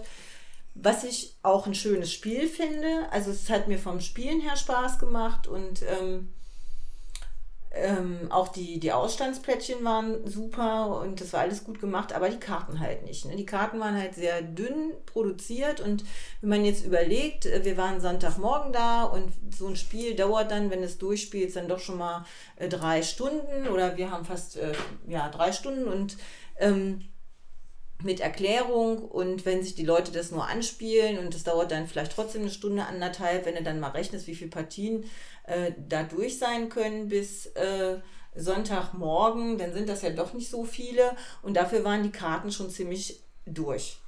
Ja, also abgegrabbelt, klebten, ähm, fand ich dann auch einfach, und das Spiel sollte 40 Euro kosten, das fand ich dann ein bisschen teuer. Also wenn die Karten dann noch hochwertig gewesen wären, hätte ich gedacht, hm, ja, aber äh, wo du dann weißt, okay, das muss ich sleeven, wenn ich das auch öfter äh, spielen will, damit das, ähm, damit äh, ich da auch Spaß und Freude daran äh, habe und das über mehrere Jahre, sag ich jetzt mal, hält, mhm. dann ähm, finde ich das dann doch schon wieder krass. Ja. War auch für mich so ein bisschen ausschlaggebend, so manche Spiele, die ich sonst eingepackt hätte, mal nicht mitzunehmen. Ich bin ja sonst äh, auch nicht so preisempfindlich, ich gebe auch gerne Geld aus. Bei uns ist das ja immer so ein bisschen der Urlaub, den wir machen. Wir fliegen nie irgendwo hin oder so. In Essen schlagen wir dann zu und kaufen uns viele Spiele. Aber ähm, das Meeple Circus war auch so ein Kandidat, wo ich gedacht habe, würde ich mitnehmen. Aber ehrlich, 40 Euro für, ich weiß nicht, wie oft das dann wirklich spielen, finde ich so ein bisschen hart. Ähm, ich habe gehört, dass äh, insbesondere die Holzteile natürlich auch dafür verantwortlich sind, dass die Spiele teuer werden. Das kann ich bei dem Meeple Circus vielleicht auch so halb nachvollziehen, wobei ich weiß nicht, wie viel da wirklich drin sind. Aber das basiert nun mal auf diesen Holzplättchen. Äh, bei anderen Spielen frage ich mich, wo da der Grund ist. Und ich sehe es irgendwie jetzt nicht primär in der Produktion. Die wird sicher teurer geworden sein. Ähm, aber würde mich mal interessieren. Äh, vielleicht hat auch jemand von unseren Hörern, Hörern ein bisschen äh, mehr Einblick bei den Verlagen, woran liegt es denn wirklich, dass die Preise so hoch sind? Ist das so ein bisschen Nachholen von den letzten Jahren, wo es stabil war, oder gibt es da wirklich Gründe für? Ja, und ich finde auch die ganzen Reseller äh, überzeugen jetzt auch nicht mehr mit irgendwelchen sonderlich guten Preisen, finde ich. Also was man da alles, ähm, Spieleoffensive war auch schon mal günstiger, glaube ich, gefühlt. Ja, wobei mhm. jetzt, wenn man so durch die ganze Messe gegangen ist und dann Spieleroffensive, ich weiß nicht mehr genau, die war irgendwo auch hinten und an dem Stand oder so. Oder ja, die war ein bisschen ab vom Schuss, aber. Ja, hm. Keine Ahnung, auf jeden Fall. Wenn man dann dahin gekommen ist, dann waren nochmal die Preise wieder niedriger, fand ich. Also das war vielleicht schon billiger, aber da konntest du auch so kleinere Kartenspiele dann für 3 oder 5 Euro oder so mitnehmen, die woanders dann 10 oder 12 Euro kosten. Also das ist mir, das habe ich nirgendwo gesehen. Also auch die ganzen. Ich glaube, das waren eigentlich immer dann nur ältere, ne? Das war noch so, schien mir eher so die Restposten noch zu sein. Ja. Also ja, ein bisschen, ich meine, klar, wer will es ihnen verübeln? Ein bisschen hat man den Eindruck, dass sich die Preise natürlich so ein bisschen angepasst werden. So, ne? Das ist auch okay. Ja, ich, bei einem habe ich auch gesehen, da wurde dann durchgestrichen und teurer gemacht. Ja. haben gesehen, ah, das wird hier im ja. Schnitt für den Preis verkauft, teurer. Mhm. Ja gut, wir müssen alle gucken, wo sie bleiben. Äh, Ich persönlich habe kein Spiel über 30 Euro gekauft diesmal, weil ich mir das einfach nicht irgendwie also leisten wollte. Hm. Leisten können würde ich mir Neues sicherlich. Ziel, Papa. Aber ja, aber auch so ein Charterstone für 72, abgesehen davon, dass es halt eh vergriffen war, scheint anscheinend der, das neue, der neue Preisniveau zu sein. Darf ich mal gerade fragen, ist Charterstone auch ein Kickstarter-Spiel oder? Nein. Nee, einfach ein Wobei, ganz wer weiß, ist zumindest normales. nicht bekannt, weil eigentlich macht ja immer Kickstarter. Gefühlt ist das ja Finanzierung, alles ne? nur noch Kickstarter. Was Ja, ja, wieder der nächste Messetrend war, wahrscheinlich. Ja, ja, lass es gleich übergehen. Nächster Messetrend: Kickstarter, Kickstarter, Kickstarter. Ja, da kann ich direkt mal fragen. Mein, also ich habe so das Empfinden, dass Kickstarter-Spiele oft auch ganz ordentliche Preise. Äh, ja. Aber die auch 124 Dollar habe ich gerne ausgegeben für Seven's Continent. kein Spiel über 30 hier mitnehmen bei der Messe. ja. ne? ja. Ja, Ja, ja. vorher musst du die ganzen teuren Sachen. Ja, also das, aber- das, das kommt schon hin, ja. Das kommt schon hin. Ich Ja. glaube, die Kickstarter-Verlage, die speziell jetzt auch auf diese Zielgruppe gehen, die machen die Spiele aber auch dann größtenteils in der Qualität von dem Material zumindest. Die haben ein paar andere Nachteile, sage ich mal. Aber vom Material bringen sie das, was die Spieler, die auch dann Geld in die Hand nehmen, dafür bieten sie auch entsprechend an. Ja. Und dann sind natürlich da Spiele dabei, die 70, 80 Euro kosten, aber die haben dann auch oft diese Ausstattung mit echten Münzen oder halt dicken Karten und äh, oder bei Seventh Continent dann mit der Lupe dabei und sehr umfangreich und Miniaturen dabei. Also ich glaube, da wissen die Leute, äh, die in Kickstarter die Spiele anbieten, dass dort auch eine Crowd ist, die dafür Geld wirklich in die Hand nimmt, Ja. dafür das Spiel gut gemacht ist. Ja, und äh, deswegen habe ich aber jetzt auch ein bisschen den Eindruck, dass da jetzt auch, äh, sagen wir mal, ähm, traditionellere Verlage durchaus nachziehen und äh, Ja. versuchen auch irgendwie ihre Sachen erstmal bei Kickstarter zu, zu platzieren. Äh, anders kann ich mir diese alles vollgeplakatete Kickstarter-Werbung überall nicht erklären. Ich glaube, Kickstarter hat sogar einen eigenen Stand. Ja, Kickstarter war da mit dem Head of Games von Kickstarter, der auch dort die ganze Zeit saß, ja. Ja. Ich war noch auf dem ähm, Event von ähm, Katamundi am Donnerstag und da gab es drei Vorträge und einer war eben dieser Head of Games von Kickstarter, der ein bisschen darüber gesprochen hat. Der sagte, dass jetzt bis zu diesem Tag an der Messe, das war glaube ich dann der 24. im Oktober 180 Spiele auf Kickstarter gestartet wurden, nur im Oktober dass immer noch im Vergleich zu Kickstarter sonst, wo so ein äh, 30 Prozent ungefähr der ähm, einzelnen Projekte finanziert werden, im Brettspielbereich 62 Prozent finanziert werden und seit Anbeginn von Kickstarter 472 Millionen, glaube ich, für Brettspiele über die Theke gingen. Also das. Brettspiele lieben Kickstarter. Alle anderen Bereiche, Videospiele und was sonst noch alles auf Kickstarter gibt, liegt da überall deutlich drunter. Ja, und, deswegen ist es so ein schöner Trend, da werden die großen Verlage sicherlich schaffen, den auch kaputt zu machen. Ja, schauen wir mal. Also gerade bei dem Event kamen dann nachher auch in der Diskussion noch Leute und äh, auch von Verlagen und haben sich sehr über Kickstarter ausgelassen, ähm, wo man echt, finde ich, auch so ein bisschen die Panik gehört hat vor Kickstarter. Und ich sage, ähm, klar, die ähm, berechtigte Kritik ist oft, die gehen nicht durch einen redaktionellen Prozess, die Spiele. Ähm, die sind teilweise mit Regellücken oder schlechten Spielregeln. Hier Conan zum Beispiel hat nochmal extra eine Regel nachproduziert und rumgeschickt. Ähm, die sind nicht immer so ganz rund fertig produziert, wobei das nicht die Schuld von Kickstarter ist. Das ist, finde ich, die Schuld von denen, die die Kickstarter-Projekte machen, dass die vielleicht nicht für das Geld auch noch einen Redakteur anheuern, der das richtig macht. Oder vielleicht machen das manche. Aber deutlich spürbar war diese Abneigung gegenüber Kickstarter bei den Verlagen. Da muss ich sagen, da habe ich jetzt überhaupt keinen, äh, keinen Grund drin gesehen. Da müssen die Verlage vielleicht äh, das auch nutzen. Queen Games hat das ja relativ früh auch erkannt und hat Sachen über Kickstarter finanziert. Ähm, kam bei manchen auch nicht so gut an. Ähm, aber ich glaube, Kickstarter-Projekte bringen was, was der Markt sonst nicht bedient. Und ich habe auch einen, der gesagt hat, hier, aber wir suchen noch die Spiele aus und wir haben dann tolle Sachen und äh, dann produzieren wir die fertig. Und da habe ich entgegnet, ich bin viel mit anderen Autoren zusammen und die meisten haben echt Probleme, ihre Spiele angenommen zu bekommen beim Ja. Verlag. Und da ist natürlich dann die Verlockung auch groß, mal zu sagen, ich probiere es doch mal auf Kickstarter und vielleicht komme ich auch 0 auf 0 raus, aber ich habe mal mein Spiel veröffentlicht. Und ähm, ja, ich glaube, das ist ein guter Grund, warum Leute auch auf Kickstarter gehen. Ja. Ja, ähm, wo du gerade gesagt hast, die Industrie ändert sich, ne? oder beziehungsweise auf Kickstarter kommen Sachen, die man sonst nicht kriegt. So in der Art, wie sie gemacht sind. Ja. Vielleicht ist das ja, vielleicht ist das, vielleicht führt das ja auch alle Trends zusammen, dass die Messe halt unglaublich voll ist, dass ich, wie letzte Mal besprochen, mit dem Spiel des Jahres und auch mit dem Kennerspiel des Jahres eigentlich nichts mehr anfangen kann. Äh, vielleicht ist Kickstarter so das, das gelobte Land für Leute, die halt äh, komplexere, richtige Hobbyspiele haben wollen. Und äh, ich Obwohl es hoffe, auch dass die Kleinen gibt. Die Svea wollte, glaube ich, gerade was sagen. Ich könnte mir vorstellen, dass du ein kleines Kickstarter-Projekt erwähnen willst. Äh, Kill the Unicorns. Ja. Das äh, war auch auf Kickstarter. Und die haben auch schon sehr viel Geld eingenommen. Und äh, trotzdem fand Papa das Spiel nicht so gut. Ich glaube, ich fand das nur gut wegen den Einhörnern. Und man kann es auch, man kann auch seine Einhörner zum Metzger schicken. Das war das Also Beste. das hört sich gut an. Damit die, Ja, damit die für einen einkaufen, oder? Kill the Unicorns. Ja, habe ich das Ich nicht Kitty gesagt? Ja, ja, ich- verstanden. Nö, Kill the Unicorns. Ja. Äh, ja. Das war auch auf Ja. Kickstarter. Oder Exploding Kittens ist jetzt auch nicht komplex und natürlich auch auf Kickstarter dafür Furore gesorgt. Na, Irina hat das Spiel und ist schon seit, keine Ahnung, ein paar Ja, Jahren. das ist schon ein paar Jahre her, aber die haben 8 Millionen eingenommen auf Kickstarter. Ja, Exploding Kittens war halt damals so das erste große Aha, wo es dann überall auf den, auf den Radaren aufgetaucht ist, Ja. was Kickstarter ist.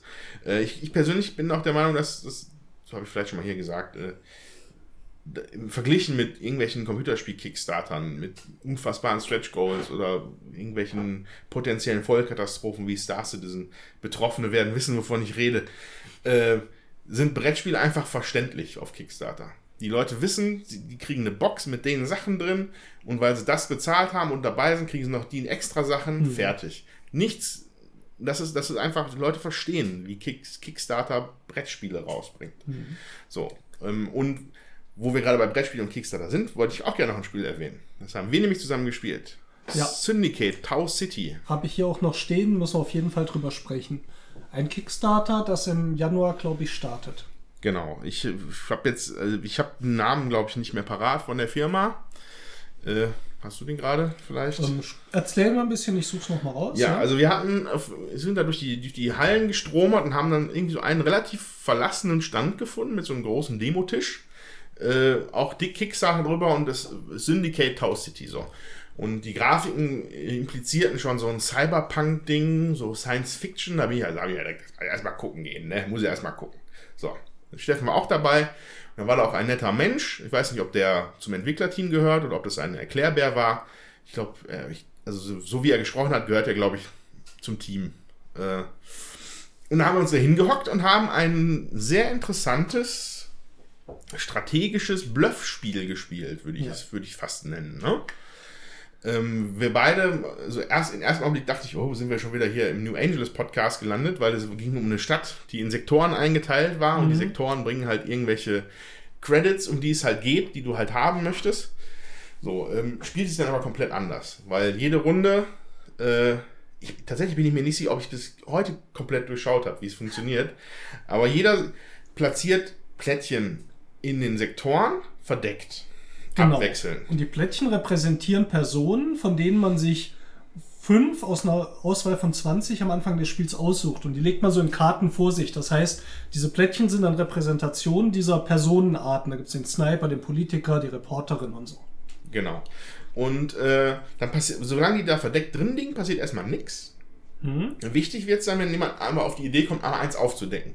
Weil dann würde es darum, dann geht es dann darum, dass man halt die Sektoren sich an sich annimmt, über Einfluss.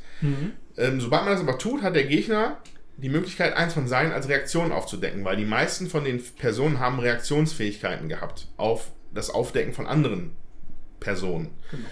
Und Was äh, dazu führt, ich lege den Politiker auf und der andere hat äh, zum Beispiel den Sniper, der muss dann im Nachbarsektor liegen. Das heißt, den, äh, wie nennen die sich, Scharfschützen, deckt den auf und er schießt den Politiker. Wenn nicht der andere dann schon wieder äh, noch einen Sniper, wo an, benachbart zum Sniper hat, den Ja. der dann wieder vorher ausschaltet. Oder es gibt die Reporterin, wenn die zum Beispiel stirbt, dann ist das, gibt das eher Minuspunkte für dich. Ja. Ähm, also für den, der, der erschossen hat, weil das natürlich schlechte Presse gibt. Genau, und dann gab es noch so, so, ähm, so Mac-Piloten, da kommt man so einen ganzen Sektor mal leer räumen. Da ist das Problem, wenn da ein Reporter bei auftaucht, ist es halt echt schlecht für den eigenen Konzern, weil das ist schlechte Presse. Und wenn man das dann einmal durchschaut hat, und wie gesagt, ich bin mir nicht sicher, ob ich es zu 100% habe, aber ich sag mal zu 90%, als wir es dann gespielt haben am Ende. Hochtaktisch, hoch strategisch hoch, Bluffing hat mir wirklich gut gefallen. Und 20 bis 30 Minuten waren wir tatsächlich durch, das ist Ja. die Spielzeit, was ich toll fand.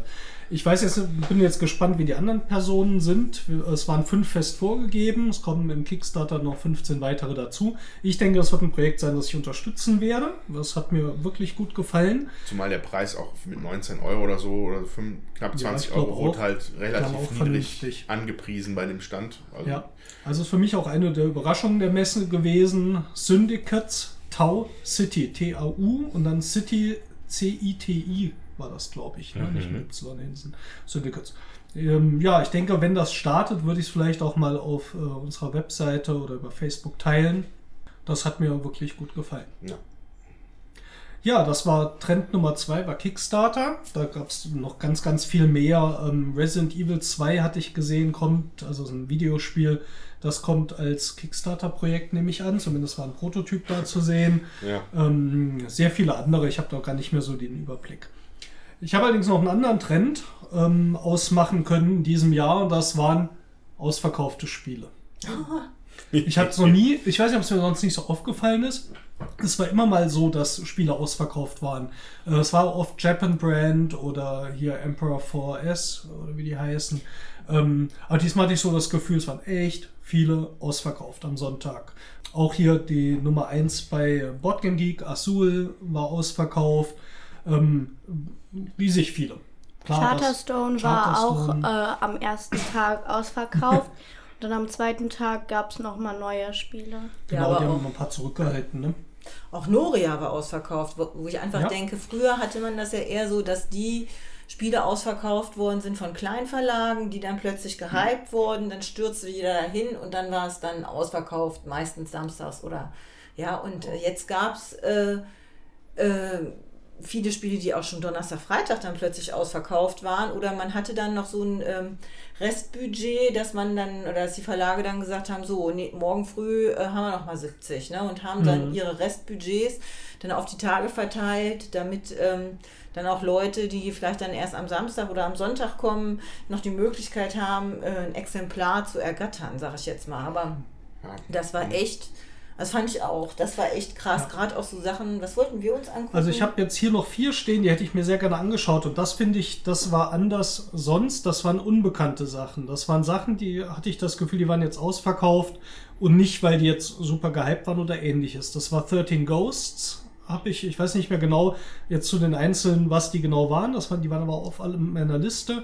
13 Ghosts war ausverkauft. Arkham Noir, äh, Ja, habe ich auch geguckt. ja, war ein Kartenspiel, so in Schwarz-Weiß, Arkham Horror, gucke ich mir natürlich immer trotzdem gerne noch an, auch wenn es langsam äh, echt zu viel Lovecraft-Spiele natürlich gibt. War nicht mehr da. Cat Lady, das war auch an dem Stand von 13 Ghosts, gab es nicht mehr. Genauso wie Captain is Dead, ein kooperatives Spiel, Oh, das wo das. Raumschiff äh, plötzlich führerlos ist und die Spieler müssen ähm, ja, das Raumschiff retten, das waren alles Spiele, wollte ich mir noch angucken. Da hätte ich vielleicht auch ein, zwei so mitgenommen. Das Arkham Noir war jetzt auch, glaube ich, kein so teures. Also es waren Kleinverlage, die vermutlich ähm, dann vielleicht auch, auch aus Angst, dass ich dann meine Auflage nicht loskriege oder wieder mitnehmen muss, weniger produziert haben. Ich weiß es nicht. Ähm, ja, das war, das war sonst nicht so, dass jetzt wirklich mal so ein Titel, der einschlägt, ausverkauft ist. Klar, das kennt man. Aber diesmal war es so durchweg, fand ich, waren ganz viele Spiele am Schluss weg. Ja, bei mir war es auch bei Blue Orange, bei Photosynthesis. Photosynthesis, Ja. ja. Abgesehen davon, dass man das kriminell wenig Anspielstationen hatte, meiner Meinung nach, und das Spiel, glaube ich, unfassbar lang gedauert hat, äh, war auch dann alles futsch. Nur für Vorbesteller. Und dann war, wurde dann noch ein Zettelchen angeklickt, ja, Sonntagmittag vielleicht, wenn ihr Glück habt. So, und dann bin ich dann sonntagsmittag hin. Und dann habe ich schon auf 10 Meter nur so ein Kopfschütteln gekriegt von der Standfrau. Da kommt er wieder. nein, nein. Ja, habe ich, hab ich gesäuft und bin gegangen. Ja, das, und das finde ich echt krass. Ne? Das sind dann auch Sachen, die ja dann klar auch ähm, durch YouTube äh, an, schon vorher gezeigt worden sind und da hat sich dann auch tatsächlich ein Hype hin entwickelt. Und ähm, dann wollten das viele Leute sehen und haben dann auch direkt anscheinend zugeschlagen. Ja, ja, vorher musste man ja schon vor zuschlagen. Es geht ja nicht nur, wenn man sich anguckt da. Ne? Ja, So, äh, ja, vielleicht aber auch, vielleicht auch ein bisschen dadurch bedingt, dass jetzt halt vielleicht 30.000 Leute mehr kommen zur Messe. äh, heißt nicht, dass die Leute mehr Logistik haben. Dass sie halt mehr Spiele Mhm. hinkarren können. Ja. So, Und auch äh, die Messestände werden generell ja auch nicht größer. Das Ne? nun So mehr. Thema Anspielstationen. Aber ne? gab es nicht dieses Jahr eine Halle mehr als Zwei kleine. zwei? Mhm. Ach so, okay. Also ich hatte das Gefühl, dass es, äh, es hieß ja, es geht bis Halle 8 und es gab plötzlich noch Halle 9 und 10 und ähm, die dann irgendwie dazu kamen, keine Ahnung. Aber ähm, trotzdem war es voll und äh, wir haben uns am Samstag dann in Halle 6 und 7 mal zurückgezogen und sind die mal komplett irgendwie abgelaufen.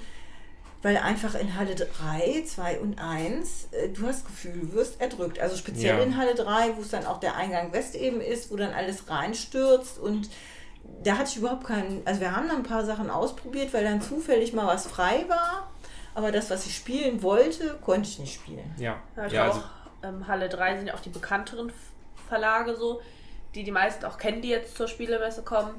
Und ich glaube, Halle 3 ist auch so mit der Galerie, also der, ein, die einzigen Hallen so, wo auch Kinderspiele hauptsächlich sind. Also wenn da jetzt Eltern mit ihren kleinen Kindern oder so hinkommen, um was auszuprobieren, sind die halt hauptsächlich in Halle 3 oder in der Galeria und sonst lohnt sich das, glaube ich, auch nicht für die kleinen Kinder woanders hinzugehen. Wobei ich halt tatsächlich am meisten Halle 3 gespielt habe. Weil Ja. die ist wenigstens einfach riesig groß und die Stände sind groß. Ja. Da, da ist dann vielleicht nicht, da kommen halt so tolle Sachen rum wie bei wie das Eierroulette bei Hasbro. Aber wenigstens konnte ich mich da hinsetzen und irgendwas spielen. So. hat es sich denn gelohnt, Nein. das Eierroulette? Ah, schade. Ich glaube, es heißt nicht mal Eierroulette, es hieß so. irgendwie Owei oder so. Aber es war halt, naja, es war ein Gimmick, es war kein Spiel. Ja, gab's denn was, was euch äh, jetzt richtig enttäuscht hat? Was ihr wo euch mehr von versprochen habt oder irgendwas, wo es zumindest toll aussah, bevor ihr euch hingesetzt Das habt? ist halt jetzt auch erstmal wieder so ein Qualified Statement. Auf der Messe genießt man ja erstmal alles. So. Ja. Ne? Wir sind ja auch ein positiver Podcast. Aber Das ist schon wieder bitter. Nein, keine Ahnung, also mit, mit, mit dem, mit dem, mit der. Das sind also übrigens Gänsefüßchen in Tonform. Der Enttäuschung, mit der ich mich gleich noch ins Säurebad setzen werde, das mache ich als letztes. Aber, äh, also was ich zum Beispiel vielleicht, also, ja, es ist halt nichts für mich, aber es war halt beim Hasbro-Stand und da war halt dieses Eierroulette, was ich halt auch schon erwähnt habe. Und das war, im Endeffekt ist es einfach nur so ein Eierkarton, wo Plastik, Gummi, Gummi-Eier drin sind, weiche Gummi-Eier, die kannst du in der Mitte aufmachen. Dann hast du so zwei Schalen, so wie so bei einem Ü-Ei, nur quer und nicht längst. Naja. Äh, und dann soll man da Wasser reinmachen. Und dann macht man das zu, tut das In wieder da rein, mischt das einmal durch. In eins von denen kommt was. Genau, in eins, man kann auch in alle machen. Für mehr Spaß. Ja, und dann mischt man das durch, und dann darf man an so einem kleinen Rädchen drehen und dann gibt es dann halt die Option, jetzt musst du dir selber ein Ei vor den Kopf hauen, dein Gegen- Mitspieler darf dir ein Ei vor den Kopf hauen oder du musst gar keinem vor den Kopf hauen. So, und das macht man dann so lange, bis einer das Wasserei hat und alle viel Spaß. So. Und was hat Okay. dir jetzt nicht gefallen? Das Wasser war zu kalt. Das erinnert mich an dieses Toilettenspiel, das da auch stand, wo man einfach so die Spülung drückt und ganz zufällig irgendwie spritzt dir ab und zu mal ins Gesicht. Das Ja. war das Spiel. Pipi-Alarm. Nein, hieß, nein, das ich. war nicht das Spiel. Nein? Da war so ein Rad, so eine Toilettenrolle. Da musste man drehen. Und dann stand da eine Zahl, zum Beispiel drei. Und dann musste man dreimal das abspülen. Ach, so. Und dann hat das Spiel. einen ins Gesicht gespritzt, Mein, wenn man ist Pech es, hat. ist, es gibt eine riesige Welt der Novelty Games, Spielsachen. So, klar, äh, habe ich auch früher gespielt und hat auch alles voll die Berechtigung. Ich erinnere mich da zum Beispiel an so eine, so eine Pinguinbahn. Die, hatte ich, die, die Pinguine sind immer so hochgefahren, dann sind die so eine, so eine Rutsche runtergefahren, dann wieder hoch. So, da kann ich mich stundenlang mit amüsieren als Kind, klar. Aber so ein bisschen mehr Liebe als dieses komische Eierroulette würde ich mir dann auch wünschen. So. Ja, ich glaube, du bist dann einfach nicht in der Zielgruppe gewesen. Also ich finde, die Spiel hat ja für jeden was dabei. Was mich halt ärgert, ist, wenn dann bei so einer Berichterstattung diese Spiele, also es ist ein Bericht von der Spiel, und dann kommen dann diese Eindrücke wie Eierroulette oder dieses Pipi-Spiel da, wo dann nass gespritzt wird. Das wird, das wird dann im Fernsehen gezeigt, ja. Und so andere Sachen, die vielleicht auch interessant sind oder deutlich mehr interessant sind und auch viel mehr ähm, Abwechslung und was die Spiel halt sonst noch bietet, das wird dann halt nicht gezeigt. Und das finde ich dann schade. Also da würde ich mir dann doch eine umfassende Berichterstattung äh, wünschen und nicht nur so Sachen, die dann irgendwie vielleicht äh, aufgrund des Mechanismus äh, dann mal ganz. Äh, Ähnelt aber ein bisschen Aber- der Berichterstattung auf der sind. Gamescom. Aber ich, äh, dieses Toilettenspiel, ich glaube, das würde eher bei Nickelodeon in der Werbung laufen. Das kann gut sein, ja. ja. Das kann sein. Ja, ähm, was mich ein bisschen enttäuscht hat, wo ich mir mehr von versprochen habe, das wird die Sphere jetzt anders sehen, ist tatsächlich das Kill the Unicorns. Ähm, das fand ich doch dann sehr beliebig leider, weil das Thema und so fand ich schon, schon witzig, ähm, dass man diese Einhörner sammeln muss, aber es ist eigentlich ein Set-Collection-Spiel und dadurch, ist voll dass man... süß. Ja, es ist voll süß. Das ist äh, wirklich also schöne Grafik, hat so ein bisschen diesen morbiden Humor mit dem Schlachter.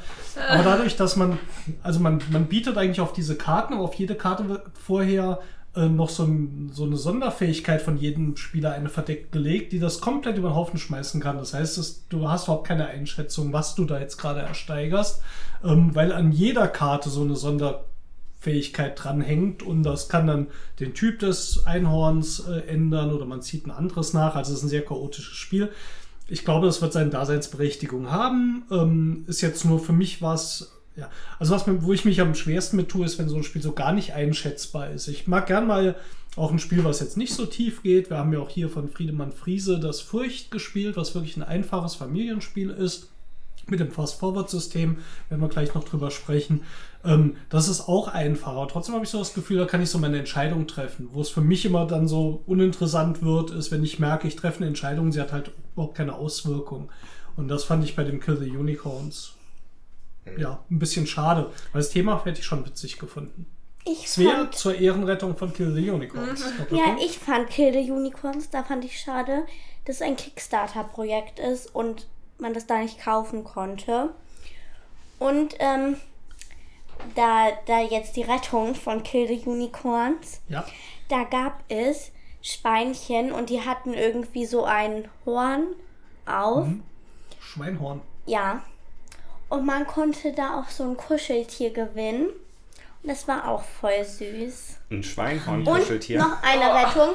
Man konnte, glaube ich, aus der Mähne von den Einhörnern Zuckerwatte machen und damit die Farbe ändern.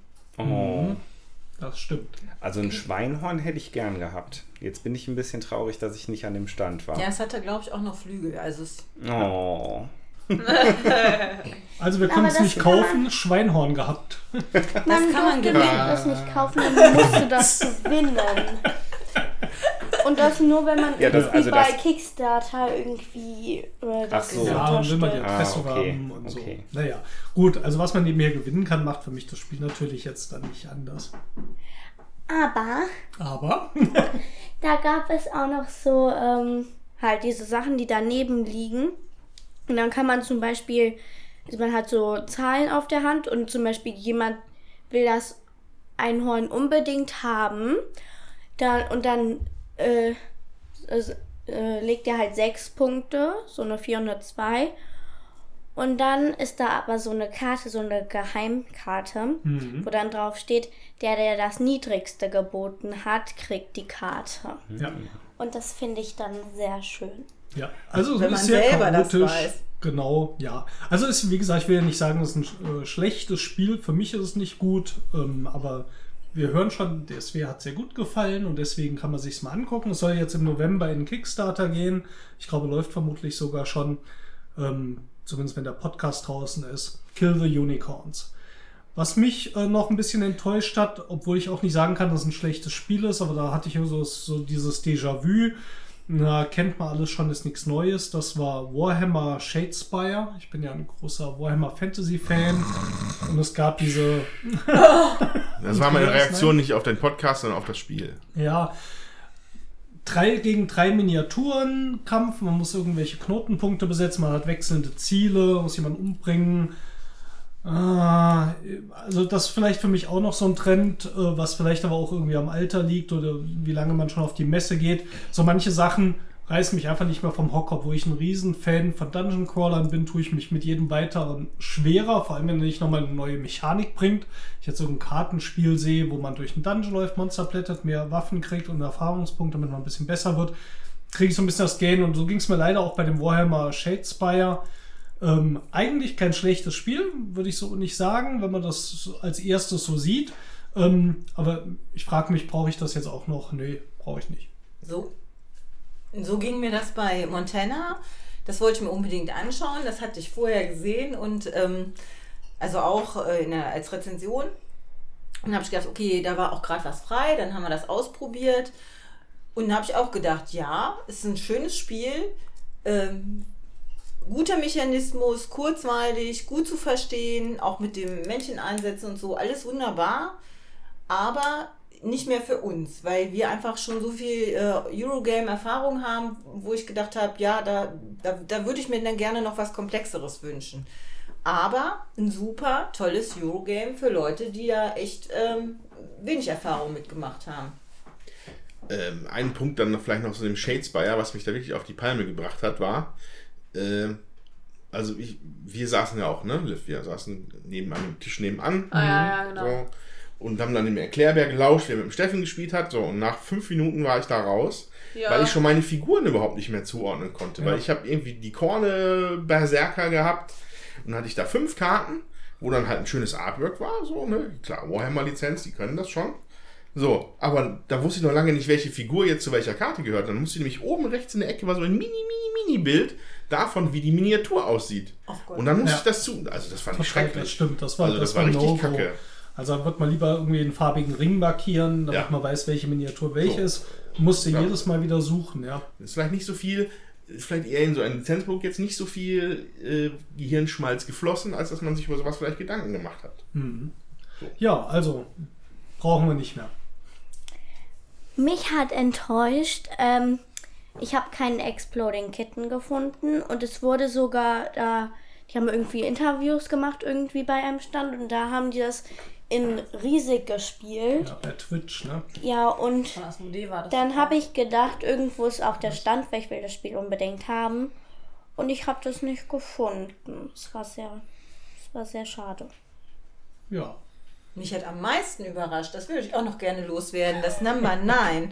Wir sind nämlich, äh, haben geguckt, wo haben wir einen Platz äh, zum Spielen gefunden und ähm, dann war da gerade frei. Dann hast du wieder gesagt, ja komm, jetzt lass uns das mal ausprobieren. Ich hatte mir da nicht so viel von versprochen, aber es fand ich erstaunlich gut. Man hat halt, wird halt gewürfelt, welche Zahl genommen wird, dann kriegen alle die gleiche Nein, nicht Zahl. gewürfelt. Was denn? Es gibt Karten Ach, und genau, dann deckt man die auf. Und von den Karten gibt es halt immer zwei von der gleichen, also Sorte, zwei Zahl? gleiche Zahlen, Karten. Halt, ja, ihr versteht, was ich meine. Und äh, dann deckt man das halt auf. Und dann kriegen alle, die mitspielen, diese eine Zahl, die auf der Karte ist. Und da muss man eine untere Ebene bauen. Und dann darauf muss man auch noch was bauen. Und das, da dürfen halt keine Lücken sein. Genau, die Zahlen sind so Plättchen, die sind dann äh, in der Form halt von der Zahl und ähm, die muss man dann hoch bauen und je höher man äh, die kriegt, desto mehr Punkte kriegt man dann nachher. Also das wird dann mit der Ebene multipliziert. Und ähm, das fand ich jetzt doch erstaunlich gehirnschmalzlastig, obwohl das wirklich eine kleine Regel ist und es macht aber auch Spaß, auch so ein Puzzlemechanismus, das dann da irgendwie so hinzupuzzeln, dass man das äh, gut hinkriegt. Ja, und da habe ich auch noch gedacht, ach, das würde ich jetzt gerne mitnehmen. Das da wollten sie dann aber, weil sie noch irgendwie zwei kleine Erweiterungen da reingetan haben, 20 Euro für haben. Habe ich auch gedacht, so, hallo? dann haben wir es nicht mitgenommen, obwohl ich es gerne, also es steht noch auf meiner Liste, wo ich sagen würde, ja, das können wir uns anschauen. Ja, da ist halt äh, Karten jetzt nicht so viel, aber äh, viele so Zahlen, ja, ne? Pappzahlen, deswegen. Ja, es kam ja, glaube ich, schon Anfang des Jahres raus, ne? Ja, zu Das, Nürnberg kam das zu schon Nürnberg. raus ne, Mhm. und da wurde das auch schon besprochen und ich hatte immer gedacht so, ach ja, von der Rezension, aber als wir es dann gespielt haben, habe ich gedacht, Mhm. ja, schön. Och, Ja. ja. und ja, schön klingt irgendwie sehr ähnlich, Mama. Ja, hat mir gefallen, kann ich sagen. Ähm, meine größte Enttäuschung, wobei ich die nicht mal richtig gespielt habe, war dieses Kitchen Rush, weil das sollte ja so ein bisschen ähnlich sein wie ähm, Cooking Fever, also eine App fürs Handy, wo man halt so schnell äh, zum Beispiel Burger oder sowas machen muss. Also das Brot fertiglegen, dann das Fleisch da drauf, Salat schnell drauf, äh, Gurke oder so. Halt, was der Gast dann haben möchte. Und dann habe ich mir das halt so ein bisschen vorgestellt, dass diese Plättchen halt da liegen und dass du auf Zeit vor den anderen sozusagen die Sachen fertig haben musst. Irgendwie. Aber als ich mir das dann angeguckt habe, das war so auf dem Tisch, das war komplett bunt, man hat irgendwie nicht richtig was erkannt. Es war so, schon vom Draufgucken sah es schon anstrengend aus irgendwie. Und deshalb hatte ich auch nicht Lust, mich da irgendwie richtig hinzusetzen oder das dann auszuprobieren oder so. Das habe ich gerade von dem Spiel öfters gehört. Auch der Andreas Suika, mit dem wir zuletzt gestreamt hatten hier, äh, der hat sich das auch angeschaut und sagt, das, ah, das tut ihm schon in den Augen weh. So viele kleine, fitzlige, bunte Sachen und so. Da hat man schon gar nicht so das Gefühl, dass man sich da hinsetzen möchte und das spielen. Hm. Schade. Ja, vom Prinzip hätte es mich auch interessiert. Es kann ja auch sein, dass es Spaß macht. Also wir haben es ja dann nicht ausprobiert, ne? Ihr habt es auch nicht ausprobiert. Äh, Die Astrid wollte sich ja auch noch angucken, aber ich glaube, die hat ähnlich reagiert. Genau. Ähm, sah einfach nicht sch- schön aus. Ähm, was mich jetzt aber eigentlich vielleicht auch noch auf einen kleinen Trend der letzten Jahre bringt. Insgesamt sind die Spiele schon echt schön geworden. Also von den Artworks, Ja. die Cover, äh, Gestaltung der Spielpläne, da hat sich echt noch mal Ja. viel getan in den letzten Wobei, Jahren. habt ihr, habt ihr Merlin gesehen? Von, Ja. Ja. Das ist jetzt eine gemeine Frage. ja, es gibt Gegenbeispiele. Also das, das ist mir auch also aufgefallen. Also Queen Games in allen Ehren, aber die Artworks sehen schon seit drei Jahren nicht cool aus. Nee. ja. Ja, Also gerade bei Merlin, Ja. also wo wir gerade bei un- unübersichtlich und also ich habe nur daneben gestanden, aufgeguckt und nichts gecheckt. Ja, also ich bin dann noch mit ähm, Tim, Anja und Connor über die Messe gegangen, weil äh, der Rest der Familie sich irgendwelche Stände in Halle 6 oder 7 angucken wollte, die ich alle schon kannte. Deshalb bin ich ja mit denen losgegangen und ich spiele halt öfters so Spiele, so mit ähm, hier mit Menschen einsetzen und so ein ja. bisschen. Worker Placement und besonders gerne Stefan Feld. Ja, genau. Auf jeden Fall bin ich halt mit dir mitgegangen. Wir haben es auch ausprobiert. Ich glaube, das ist auch so, wenn man diese Spiele gerne spielt, ist es auch ein echt gutes Spiel. Aber ich habe mich da hingesetzt und dachte mir schon so, oh, okay. Merlin jetzt oder? Merlin. Ja. Ja, Okay. Hat es angespielt. Ja, Ja, also äh, es hat schon Spaß gemacht. Da waren auch ein paar coole Mechanismen drin. Allerdings dauert es auch bestimmt ziemlich lange. Wir haben es nicht komplett fertig gespielt, war der Tag vorbei. Aber ich Mhm. hätte da nicht Lust gehabt, mich da jetzt hinzusetzen und das nochmal zu spielen. So unbedingt, weil es auch einfach nicht wirklich schön gestaltet war. So und Mhm. auch viel. Ich kann mir Aber- vorstellen, dass das Artwork vielleicht auch in der Zielgruppe doch ankommt. Also ich glaube, Queen Games mag das vielleicht schon aus gutem Grund so wählen, während wir halt dann doch eher auf äh, so ein bisschen ausgefallenere Artworks dann auch stehen. Ähm, aber ich kann mir schon vorstellen, dass vielleicht trotzdem auch gekauft wird, weil es irgendwie auch so bekannt wirkt. Und wenn dann wieder ein Worker Placement ist und da ist diese, der ist bei mir nicht der Fall, aber so eine mittelalterliche Figur und äh, der Bauernhof im Hintergrund und man kennt das und so, vielleicht hat das auch einfach seine Zielgruppe, die das dann eher in die Hand nimmt. Wirkt aber echt so ein vorstellen. bisschen altbacken. Ja, finde ich auch. Ja. Ja, äh, dann Spielt ja auch im Mittelalter, ne? So sieht's auch aus. dann ist es jetzt soweit. Ja, jetzt bin ich dran, mich in die Säure, ins Säurebad zu setzen. Jetzt, jetzt Äh, ist vermutlich der Top-Hit komplett ausverkauft und so. Äh, Ja, ich, man möchte meinen, es wäre die absolute Hotness. äh, also ein Spiel, was mir ins Auge gefallen ist, über die Box schon vor der Messe und so, was ich gesehen habe vom Material. Wir reden hier von Azul, ja? Und Oh, der Top-Hit, der ausverkauft ja, ist. der verrückt, ne? Von Michael Kiesling.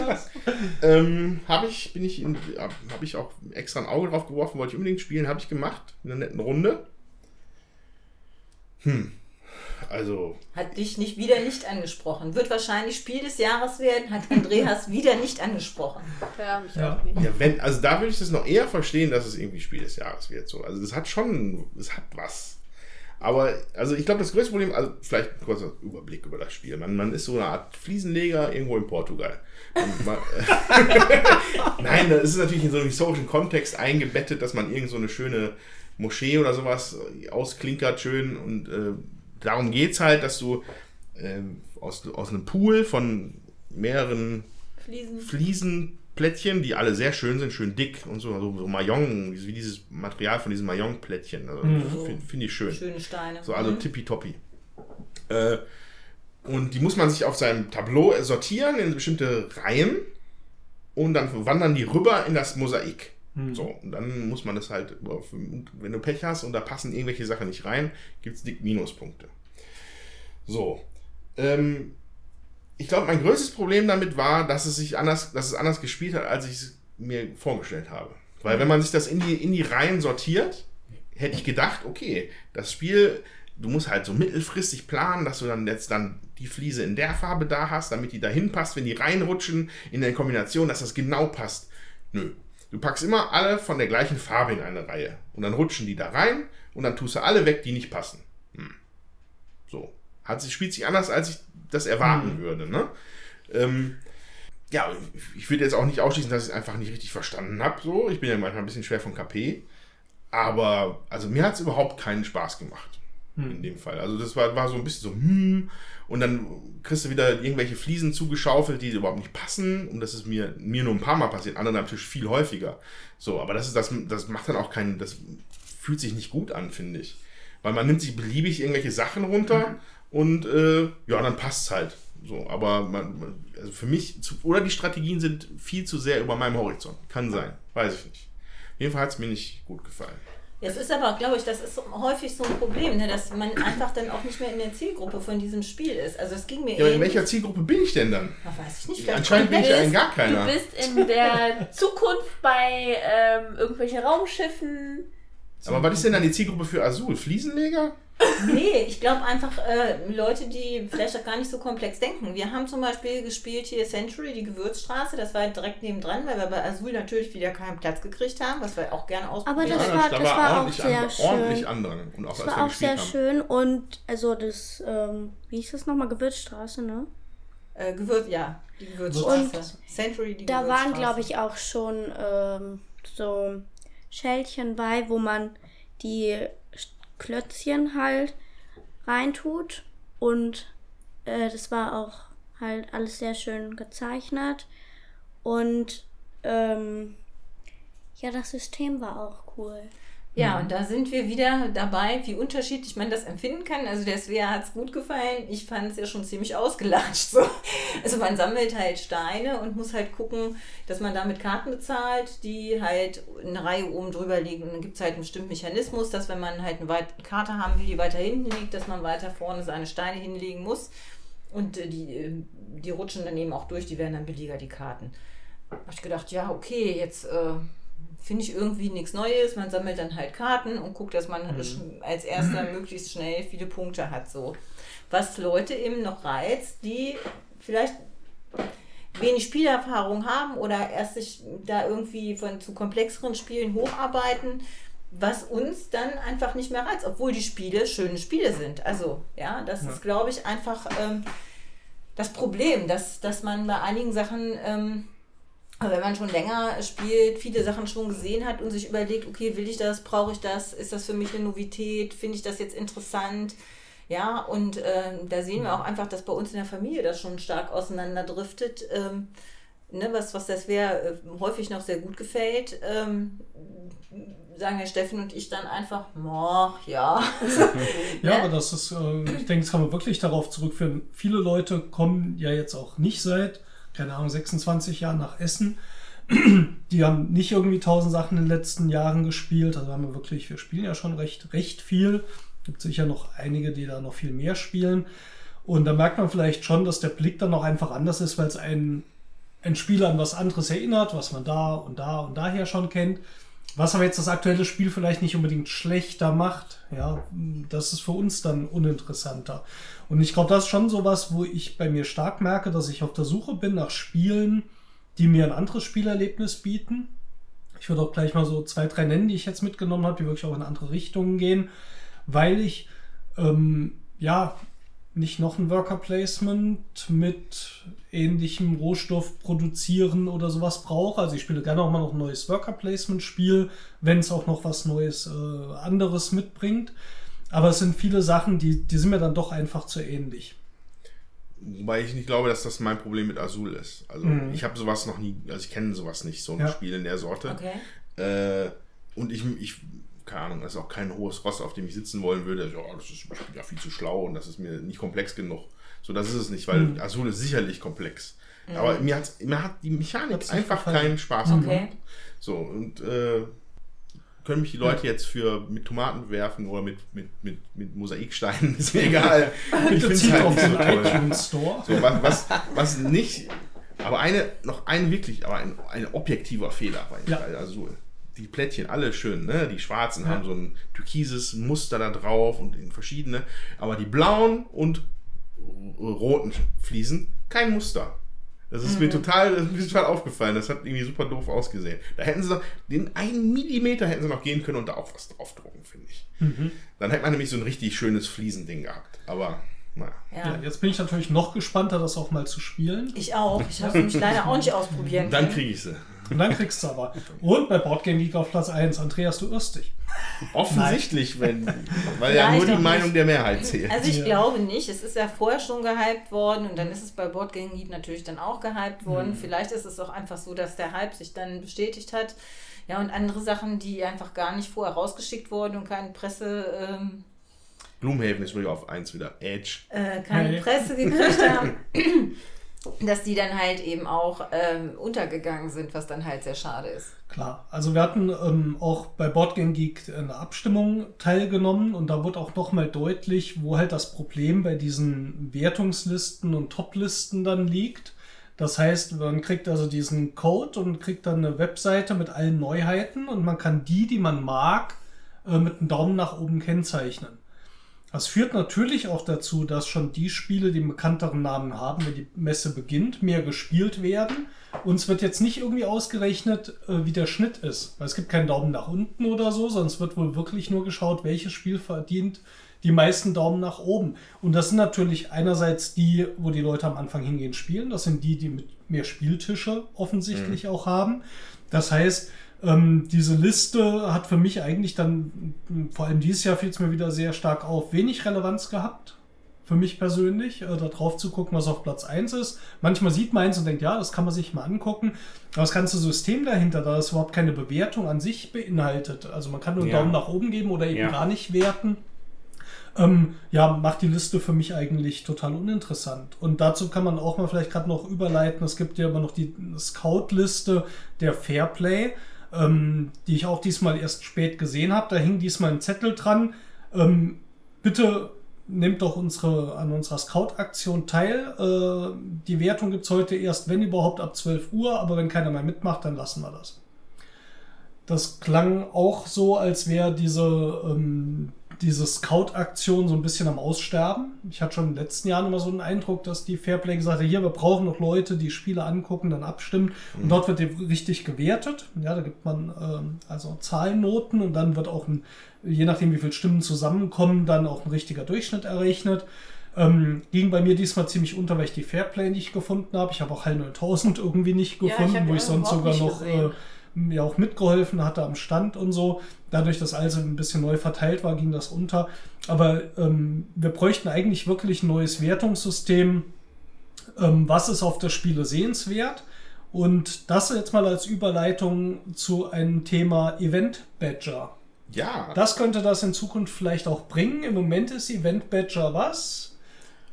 Eine App. Ja, also ihr, ihr habt ja, also ihr habt ja den Menschen da getroffen, da könnt ihr ja gleich von berichten. Also ich kenne ich kenn halt nur das Ding selber. Es ist halt eine App, die mir über, ich glaube, von Steffen empfohlen worden ist im Vorfeld der Messe, die dir offline, also du musst, das kannst auf dein Handy machen, aber der lädt dann die Pläne der Messe runter, inklusive wo die Aussteller sind und einer kompletten Liste der Spiele, die vertreten sind. So, und äh, dann hat die App halt verschiedene Optionen. Man kann halt äh, sich die Pläne angucken oder man kann, was wir gemacht haben, äh, man kann sich alle Spiele zeigen lassen. Da kann man sagen, geil, interessiert mich, möchte ich mir ganz gerne angucken, vergiss es quasi. So, und dann, das merkt er sich, welchen diese, diese, das quasi Brettspiel-Tinder, ja? Wenn du die Spiele dann in der Liste hast, kannst du die dann direkt auf der Karte von der Messe sehen, wo die sind. Also kleine, so kleine Point-of-Interest-Dinger. Genau. Sieht man welchem Stand gerade in der Nähe, was, dich- Genau. was dich interessiert. Und das war auch der einzige Weg, wie ich tatsächlich Pandasaurus Games dann gefunden habe. Irgendwo hinten Hm. in Halle 8 oder so. Ja, also ganz tolle App. Ich möchte mich herzlich bedanken bei dem Entwickler, auch wenn ich ihn nicht kenne. Ich weiß nicht, ob er hier zuhört. äh, sehr, sehr praktisches Tool. Also Ja. hätte ich das mal eher, ich hätte mich da eher mal mit komplett beschäftigen sollen. Dann hätte ich, glaube ich, auch ein bisschen effektiver die Messe abgrasen können. Ja, es kam halt relativ kurz vor der Messe erst raus. Ich glaube, so zwei Wochen vor der Messe hatte ich zumindest erst von gehört von der App. Ähm, vorher, ähm, glaube ich, gab es die noch nicht. Ich gucke jetzt gerade mal, ob ich äh, hier einen Namen finde. About this App. Von React Native. Hm.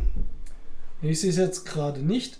Ähm, ist halt so ein Entwickler, äh, der diese App gemacht hat, ähm, auch mit dem Ziel, das vielleicht noch für weitere Messen und so weiter zu benutzen. Er zieht die Daten aus Boardgame Geek ab, äh, aus der Neuheitenliste nehme ich an. Deswegen äh, darf er die auch nicht verkaufen, das heißt, die gibt es umsonst. Auch Ähm, sehr gut. Ja, auch sehr gut. Er versucht das jetzt vielleicht mit der Messe zusammen so zu regeln, ob die das nicht offiziell unterstützen, noch ein bisschen was für zahlen, was ich eine sehr gute Idee fände, weil ich finde das äh, wirklich ganz tolles Ding. Also ich habe meine Neuheiten drin und vor allem dieses, ich gu kann gucken, an welchem Stand bin ich gerade und welche Stände in der Nähe haben was, was ich eigentlich auch noch sehen wollte, fand ich ganz toll. Ähm, gibt auch noch ein paar Sachen, die man auf jeden Fall verbessern kann, aber ich fand für den ersten Wurf fand ich äh, das schon echt eine coole Sache. Also Event Badger, B-A-D-G-E-R. Ähm, ist, glaube ich, DAX, ne? Genau. Badger ist ein DAX, Event Honey DAX. Badger. Und äh, in der App stand drin, hör mal, ich bin auf der Spielemesse, ich glaube Freitag und Samstag. Äh, Ich stelle mich zwischen halb zwei und zwei irgendwo an den Südeingang mit einem Schild und kommt doch mal vorbei.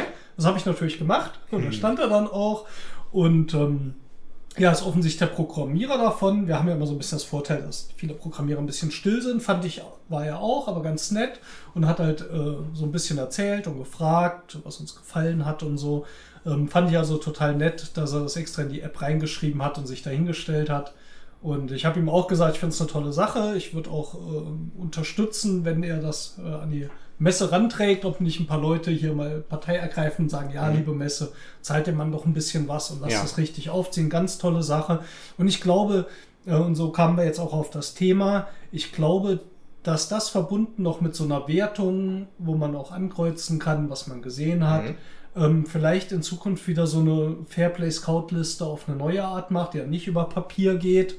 Ähm, ich glaube, die Zeit ist wirklich ein bisschen vorbei und ich glaube, sie könnte besser funktionieren als die Boardgame Geek-Wertung, die, wie ich eben schon erzählt habe, halt für mich so wenig aussagekräftig ist. Kann man äh, auch mit der App die Stände suchen, weil dann hätten wir ja auch halt 9000 suchen können. Ja, aber du kannst nur nach den Spielen bisher suchen, nicht nach den äh, Publishern oder den Inhabern des Standes. Hatte ich zumindest nicht gefunden. Deswegen hatten wir das darüber nicht gefunden, weil High 9000 jetzt keine Spiele angeboten hatte und sind auch nur die Neuheiten drin. Ähm, also das sind noch so ein paar Nachteile, die die App hat. Sie ist sehr spielefokussiert und es wäre schön, es gäbe noch erweiterte Suchfunktionen. Ja, ähm, ein paar Spiele haben wir nicht gefunden. Ich habe auch einen Verlag komplett vermisst. Ich weiß nicht, ob ihr auch was vermisst habt auf der Messe, aber Agentum war nicht da. Richtig. Und ich habe äh, auch irgendwo gehört, Agentum gäbe es nicht mehr oder macht nichts mehr. War letztes Jahr auch schon, glaube ich, ohne eine Neuheit da und auch der äh, Chef von Agentum, der sonst jedes Jahr dabei war, war nicht da. Dieses Jahr war Agentum gar nicht da. Das finde ich sehr schade. Auch weil wir noch auf die Erweiterung warten hier von, El Gaucho. von El Gaucho, was äh, kommen sollte. Das war auch angekündigt, ne? Da stand also bei den Verlagen drin, Agentum Verlag kommt, bringt Erweiterung von El Gaucho und El Gaucho das Kartenspiel und die Svea hatte die Erweiterung schon getestet äh, vor zwei Jahren mal und äh, wir hatten letztes Jahr auch das Kartenspiel getestet oder Anfang des Jahres das Kartenspiel getestet und ähm, ja, das hätte ich alles beide blind eingekauft, aber leider war es nicht da. Und bei El Gaucho, da äh, habe ich auch der Mama gesagt, ich spiele das nur mit ihr, wenn wir die Erweiterung haben. Und jetzt gab es es nicht auf der Messe. Und Da müssen wir Dafür- Ich heulen und warten. dafür gab es Take vom Arve. Genau. Also der Autor Arvid D. Fühler, ähm, den müssen wir dann mal fragen, ob er uns nicht irgendwie mal seine Erweiterung schicken kann. Deswegen spielt sonst nicht mehr mit uns. Oder Aber- er schafft es und findet einen anderen Verlag. Ja, das wäre natürlich auch großartig. natürlich sein. Wobei dann auch irgendwann die Zeit vorbei ist. Ne? Wie lange danach bringst du noch eine Erweiterung raus für ein Spiel, was halt jetzt auch schon drei Jahre mindestens draußen ist. Ne? Ja, aber hat ja letztes Jahr äh, mit Heckmeck am Bratwurmeck, zehn Jahre später, die Erweiterung, hat ja auch geklappt. Mhm. Ja. Ähm, ist vermutlich die Verkaufszahl ein bisschen eine andere. Ja, ich gehe auch davon aus. Äh, Gaucho. Ja, also das ist mir zumindest aufgefallen. Ansonsten hatte ich das meiste gesehen. Ich hätte jetzt schon erwartet, dass vielleicht Seventh Continent irgendwie vertreten ist, aber ähm, die waren natürlich gerade mit ihrem Kickstarter durch und ja, die verkaufen es ja auch nicht anders. Hätten sie auch ruhig mal ihre Box da für mich mitbringen können. Ja, Gloomhaven stand da aber rum. Ich weiß nicht, ob es für Ja, Vorbesteller war. diese Diese 10 Kilo 10 Box. Kickstarter. Ich habe nur. Ich, ich glaube, dass man sie kaufen konnte. Also Ja. ich meine, da hätte ein Preis dran gestanden, Ja. 140 Euro. 140 ein Schnäppchen. Äh. Also ich, ich lege nicht die Hand dafür ins 500 Feuer, Euro aber bei ich meine... eBay ist das schon nicht schlecht. Ja, da, die hatten schon so ein paar Kartons. Ich weiß nicht, wie viele es waren, weil die sind ja riesig. Ja, aber also da, da ist tatsächlich, glaube ich, in Gloomhaven ist echt so ein fieses Retailer, äh, Reseller-Geschäft nochmal wieder irgendwie aufgetaucht. Ich habe nur äh, in Halle 6 habe ich gesehen, da hat, war ein Stand, die haben, glaube ich, nur Spiele eingepackt und in Kartons das und dann verschickt. Die haben die dann zur Post gebracht für die Leute, so als, als Parcel-Service oder so. Ja. Und dann stand da ein Mensch mit drei Gloomhaven-Boxen.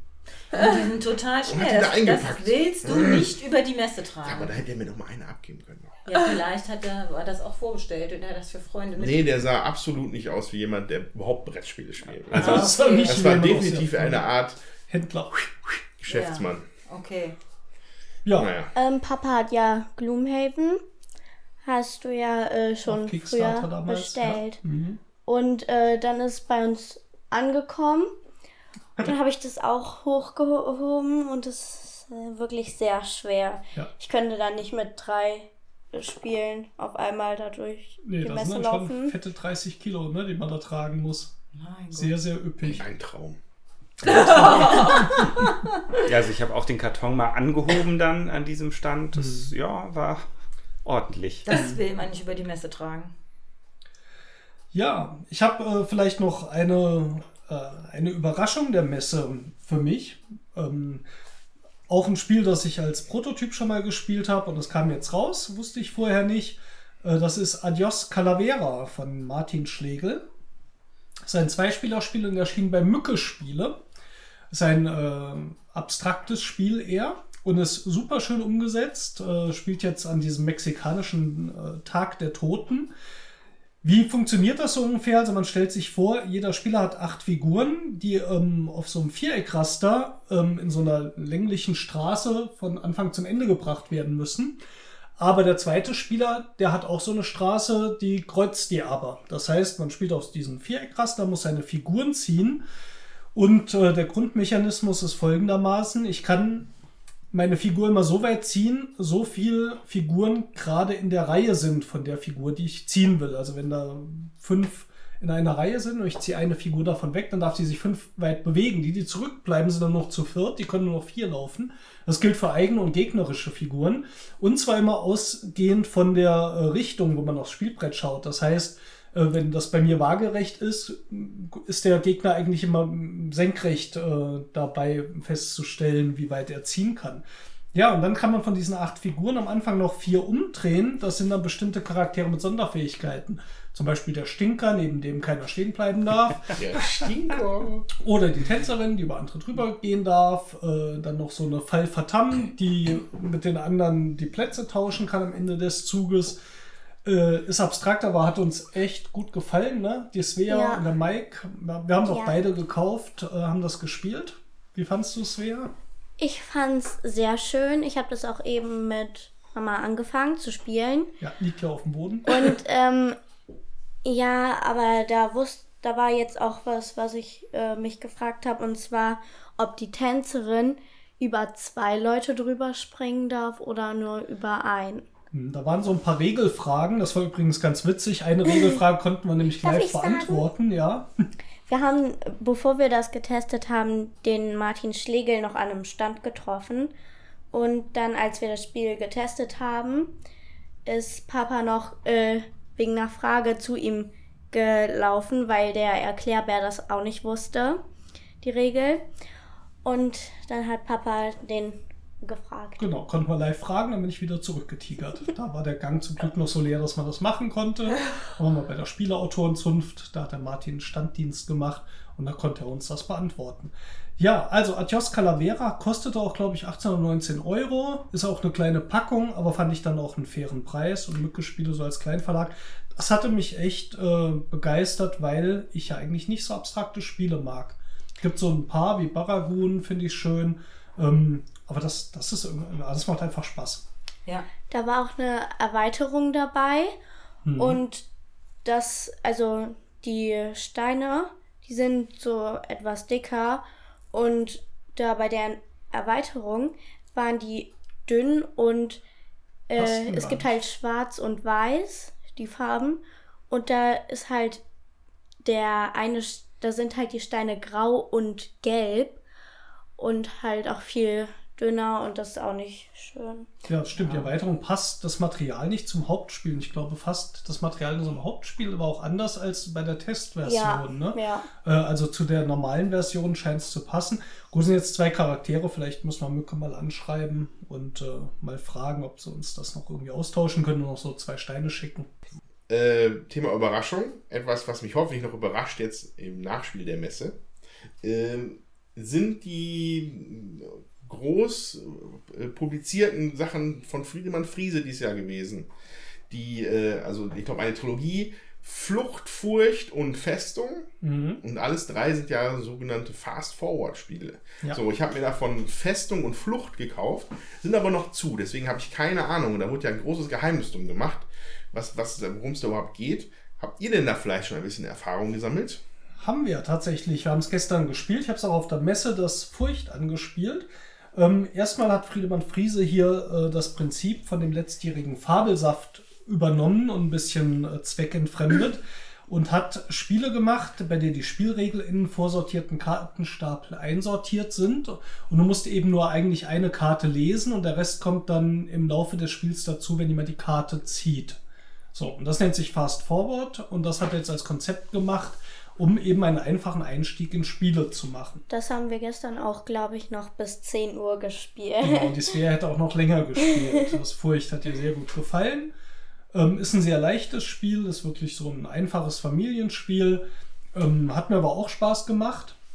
Aber vor allem das System mit dem Erklären fand ich gut, das hat da gut funktioniert. Ähm, und ich bin mal gespannt, wir haben noch das Flucht, ein kooperatives Spiel, ähm, wo man vor irgendwelchen Monstern abhauen muss, das ähnlich aufgebaut ist. Äh, Finde ich, find ich einen schönen Versuch und wieder eine innovative Idee von Friedemann Friese. Ähm, Finde ich toll, dass er dadurch sich auch nie entmutigen lässt, auch wenn sowas wie 504 vielleicht dann nicht so gut ankommt, ähm, doch immer noch mal neue Wege zu gehen. Sonstige Überraschungen? Ja. Also Papa hat mir von Die dem Pizzapreise. 6,80 Euro. Okay, Entschuldigung. Papa hat mir von äh, dem Kill the Unicorns äh, erzählt, was irgendwie auf Kickstarter rauskommen sollte. Und dann habe ich das auf der Spielemesse gesehen und dann war ich auch überrascht und wollte es dann auch direkt spielen mit meinem Patenonkel. Dazu sind wir dann aber nicht mehr gekommen und dann musste Papa das mit mir spielen. So ein Mist aber auch, ne? Ja, Oh, bei, bei Unicorns und Patenonkel fällt mir aber eins, wer, da gab es ja auch noch eine Überraschung. Ja. Eine Lampe. Eine Lampe. eine Einhornlampe. Genau. Okay, von der Überraschung wusste ich Du nichts. meintest noch eine andere? Genau. Die sollte ich noch heimlich kaufen für die Svea. Genau. Ah, okay. Vielen Dank, Mike. Danke. Nee, ich meinte aber eigentlich, Mike und ich standen am Freitag dann plötzlich am Stand der Originalfrau, die die Pummeleinhörner erfunden hat. Oh ja. Und ich glaube ja, dass die Svea da. Ja, da habe ich ein, ein Pummeleinhorn von ihr gezeichnet bekommen und die Unterschrift. Und da stand auch für Svea drauf. Aber leider habe ich die nicht gesehen. Die Frau. Aber die Karte ist da und Genau. Genau, der Mike hat natürlich an dich gedacht. genau. Gruß an Mike an der Stelle. Danke. Jetzt haben wir aber reichlich Einhörner in dieser Episode. Ja. Ja, vorher gar nicht mit gerechnet. Trend des äh, Trend der Messe Einhörner. Nein, Ja. so viel war es jetzt nicht. Aber zumindest gab es zwei Einhornspiele. Zwei, du hast gerade mindestens 1000. Überall waren Mindestens Einhörner. 1000. Alles war rosa. Ja, ich habe die schon gar nicht mehr wahrgenommen. Ich glaube, ich habe die ausgeblendet. Äh, darf ich ja noch was sagen? ja, Ich bin ja mit ähm, Mit- Juba. Thomas Tochter rumgelaufen. Und dann sind wir bei dem Stand, wo es Hop gab, vorbeigekommen. Und dann wollte ich das halt mit ihr spielen, aber das gab, also da gab es keinen Tisch mit dem Spiel drauf. Und das fand ich schade, weil es war letztes Jahr da zum Testen. Und da hatten auch äh, diese, da waren hauptsächlich Erklärfrauen. Und die hatten alle so einen Haarreif auf. Äh, und wo so ein Horn dran war, die waren alle Einhörner. Ja, das war sehr schön. Das haben wir aber auch. Da muss die Mina halt mal hier mit dir Hop spielen. Ja. genau. Und auf dem Spielewochenende vielleicht.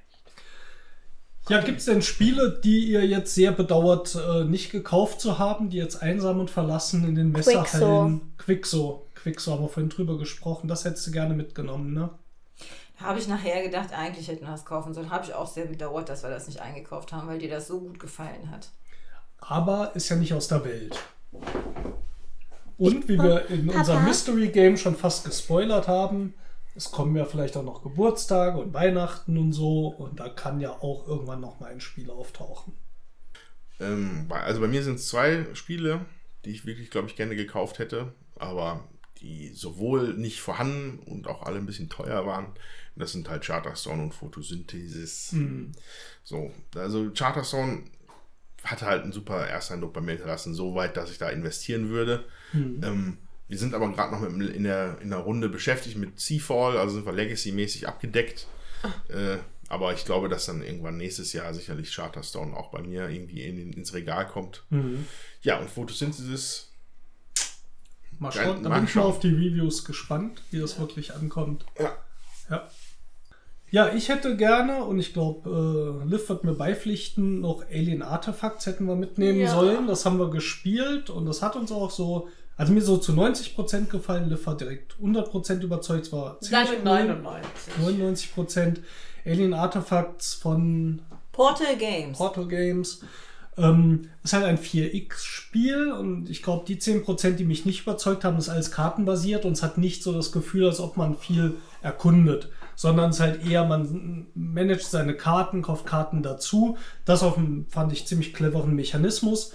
Ähm, das hätte ich vermutlich bei einer zweiten Partie vielleicht dann äh, nochmal bestätigt und dann vielleicht auch eingepackt. War aber auch wieder so ein 40-Euro-Spiel und ja, auch Teurer. Noch Dann teurer. 60 oder so. Nee, nee. Das war 45 plus man hat dann einen Gutschein, glaube ich, bekommen genau. für 5 Euro, wenn man Gutschein. die äh, Partie, Testpartie mitgespielt hat. Offensichtlich haben sie auch so nicht so viel verkauft. Ähm, jedenfalls gab es am zweiten Tag dann diesen 5 Euro Rabatt.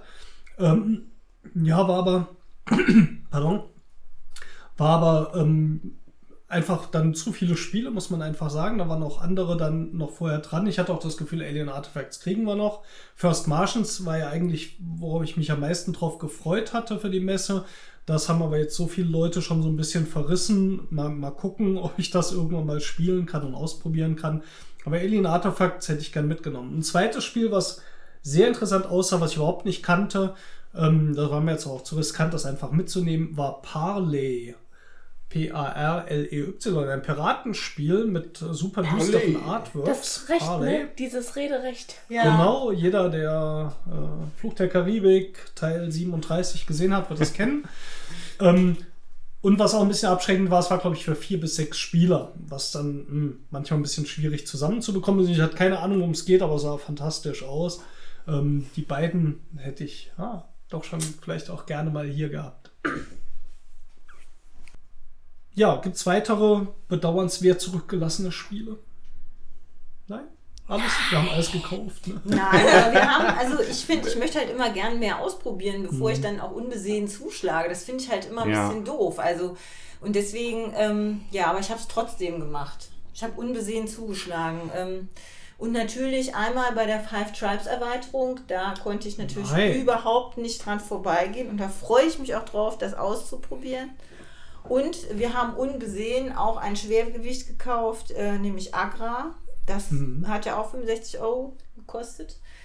Ähm, das ist auch so ein Ding, wo ich einfach denke, ja, das wird auch nicht viel günstiger werden bei Quint Games. Und ähm, ja, dann ist eigentlich egal, ob ich dieses Jahr die 65 Euro investiere oder nicht. Und da freue ich mich auf jeden Fall auch, das auszuprobieren. Ich freue mich auszuprobieren Take. Und ähm, dieses, das habe ich zwar schon mal gespielt, aber warte.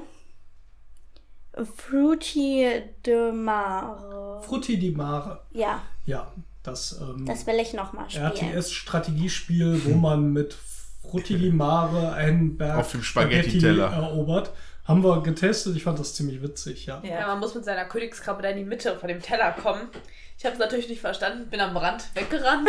Ich habe es auch nicht verstanden. Es gibt aber auch andere Möglichkeiten zu gewinnen, muss Ja. man auch dazu Ja. sagen. Muss man die Svea fragen, die hat uns nämlich einfach abgezogen. Der Papa hat die ganze Zeit sich so neue Figuren gekauft Und ich habe in der Zeit für einen Aal gespart. Und mit dem kann man Ich wollte schon auch. immer mal einen Aal haben. Deswegen habe ich den Aal gespart. Und dann habe ich halt, mit dem kann man auch in die Mitte gehen. Und da muss man da mit dem eine Runde stehen bleiben. Und wenn er nicht irgendwie stirbt oder so, äh, dann gewinnt man. Und das hast du dann auch gut gemacht. Ja. Wer will denn bitte Aal zu seinen Spaghetti? Ja, auf jeden Fall, was total witzig an dem Spiel auch ist, war. Also, warum nicht? Was total witzig an dem Spiel auch ist, ist, dass diese Speise, also diese Spielregel und was die Sachen machen können, das ist wie eine Speisekarte gestaltet von so einem Schnellrestaurant. Und wie Das teuer die sind und lustig. so. Und die kriegt auch jeder einzelne. Also jeder hat so eine kleine Spielregel, die dann Ja. in, keine Ahnung, vier oder fünf Sprachen da ist. Jeder braucht irgendwie nur, nur vier Seiten oder so insgesamt.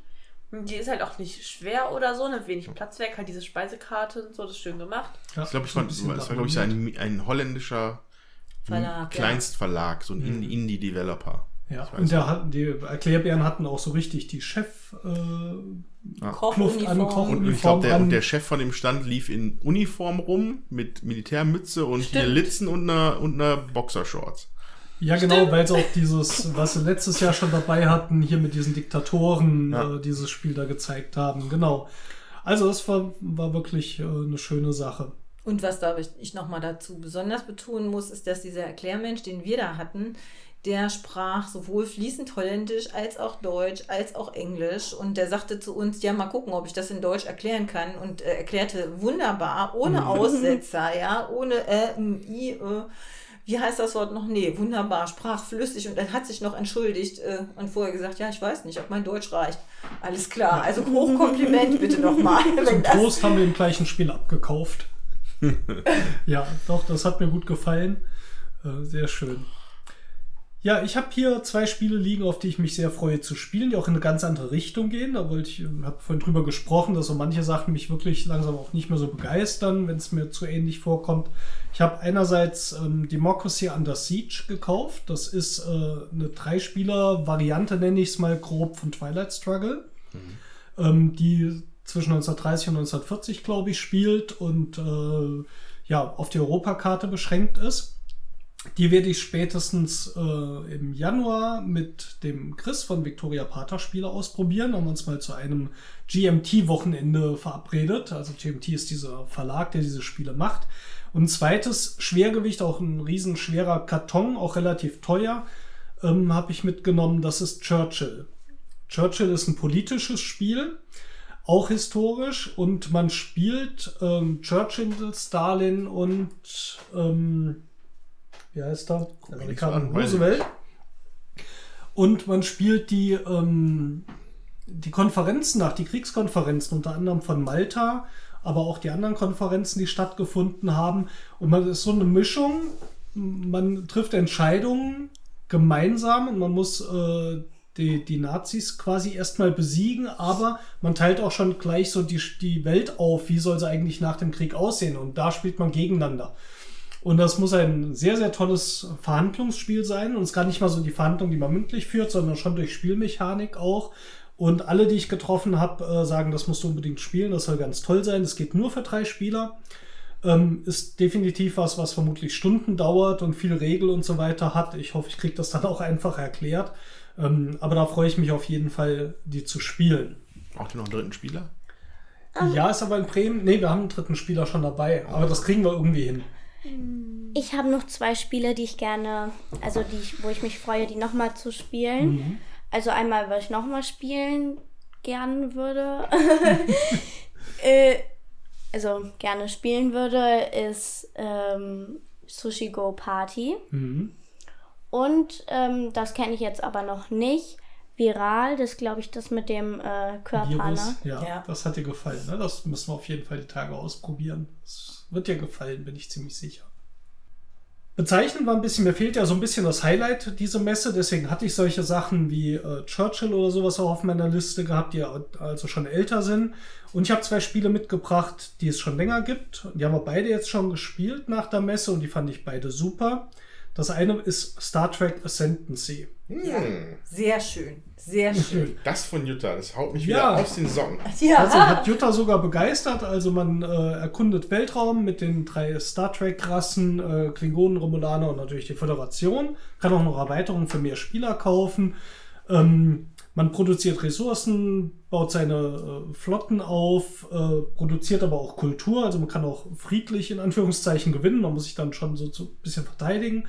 Aber das fand ich richtig, richtig spannend und cool. Hat mir saugut gefallen. Und äh, Tempel des Schreckens haben wir gekauft. Das ist die deutsche Version von Time Bomb. Das hatten wir auch vor zwei, drei Tagen gespielt. Äh, so ein Spiel mit verdeckten Identitäten. Es gibt eben ähm, diese Schatzräuber und es gibt die Tempelwächterin. Äh, beim Sechs-Spieler-Spiel hatten wir, glaube ich, es zwei Tempelwächterinnen und vier Schatzräuber. genau. Und man muss, äh, man kriegt vor sich also Karten ausgelegt, fünf Stück. Da gibt's leere Schatzkammern, volle Schatzkammern und Feuerfallen. Feuerfallen gibt's nur zwei im Spiel. Aber wenn die beiden aufgedeckt werden, dann haben die Abenteurer verloren. So, und das Spiel funktioniert so. Die Karten werden ausgeteilt, jeder kriegt äh, fünf. Man weiß schon, welche Rolle man hat, also auf welcher Seite man steht. Man äh, schaut die Karten an, weiß, was man hat, dann werden die aber nochmal gemischt und vor allem ausgelegt. Man weiß also nur, welche Karten man da hat, aber nicht, wo die genau liegen. Und man versucht jetzt natürlich als Abenteurer möglichst viel Goldkarten aufzudecken, während diese Tempelwächterinnen versuchen, dass jemand leere Schatzkammern aufdeckt oder diese Feuerfallen. Weil nach vier Runden muss man alle Schätze gefunden haben, sonst hat man verloren. Auch ein Riesenspaß, äh, sehr einfach, auch im Vergleich jetzt zu Spielen, die sonst so mit diesen verborgenen Identitäten arbeiten, ist das super einfach und schnell erklärt. Wie gesagt, sei es eigentlich Time Bomb, ist auch ein japanisches Spiel. Und ähm, das ist die deutsche Abwandlung davon, Tempel des Schreckens. Ich glaube, es ist letztes Jahr rausgekommen. Ja, letztes Jahr. Und wir hatten tatsächlich viel Spaß damit. Und äh, ich muss ehrlich sagen, ich hatte mir da gar nicht so viel von äh, versprochen. Habe gedacht, naja, spiel's halt mal mit. Ähm, ja, war sehr lustig und war kurzweilig. Ja, und die Liv hatte auch noch äh, eine nette Begegnung mit dem Designer von Five Tribes. Da habe ich nämlich ein Foto geschickt bekommen. Ja, genau. Ich habe am äh, Freitag, als wir von der Messe gekommen sind, habe ich noch Bruno Catala getroffen und habe ich auch ein Foto gemacht. Und ich hatte am, äh, am selben Tag mit meinem Papa noch geredet, so, dass das äh, so sein Lieblingsautor ist oder so auch Vorbild und so, haben wir darüber geredet. Und dann habe ich den halt am Abend dann noch gesehen, als wir schon noch rausgegangen sind eigentlich. Aber der Papa war natürlich nicht dabei, sondern nur meine Patentante, die Astrid, haben wir auch ein Foto mit ihm gemacht und dann sind wir wieder gegangen. Ja, da habe ich mich sehr gefreut über das Foto. Ja, also es sind ja jetzt nicht immer die Spiele, die ich äh, spiele, aber ich finde ihn als Autor unglaublich gut. Äh, ist jemand, von dem ich unbesehen jedes Spiel, glaube ich, kaufen würde. Kanagawa. Sehr gut. Five Ja. Na, Jammertal. boah, eben, ich hab, an- stand an einem Tisch, ne, hab mir diese Sachen angeguckt und dann dachte ich, hä, was ist das denn, ne, hab mir das da so durchgelesen, diese Überschrift von dem Spiel, ich dachte mir so, okay, haben wir das gekauft? Da unten so Five Tribes Erweiterung und ich so, ah, okay. Ja, mit der Svea haben wir auch noch ein schönes Foto gemacht, wobei das war mehr für mich, glaube ich, als für die Svea. Es, wer die kennt, es gibt ja diese Spielbücher von früher, Einsamer Wolf. Und die wurden neu aufgelegt, diese Abenteuerbücher. Und an dem Stand war der einsame Wolf in Gewandung. So, und ich habe ein Foto von meiner Tochter Svea mit dem einsamen Wolf. Ah, nehmt das. Ja. Jetzt kommt ihr.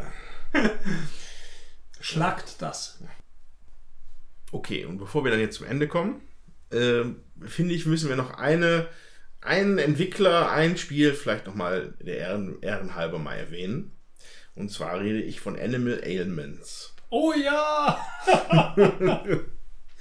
Also das war ein, ein klitzekleiner Ministand, den Steffen, Liv und ich entdeckt haben. Ah, das ist mir auch eben noch eingefallen. So, und äh, da, da, standen dann, das Standpersonal waren so drei, vier Nasen, alle mit so, Tierkon mit so Tierkostümen.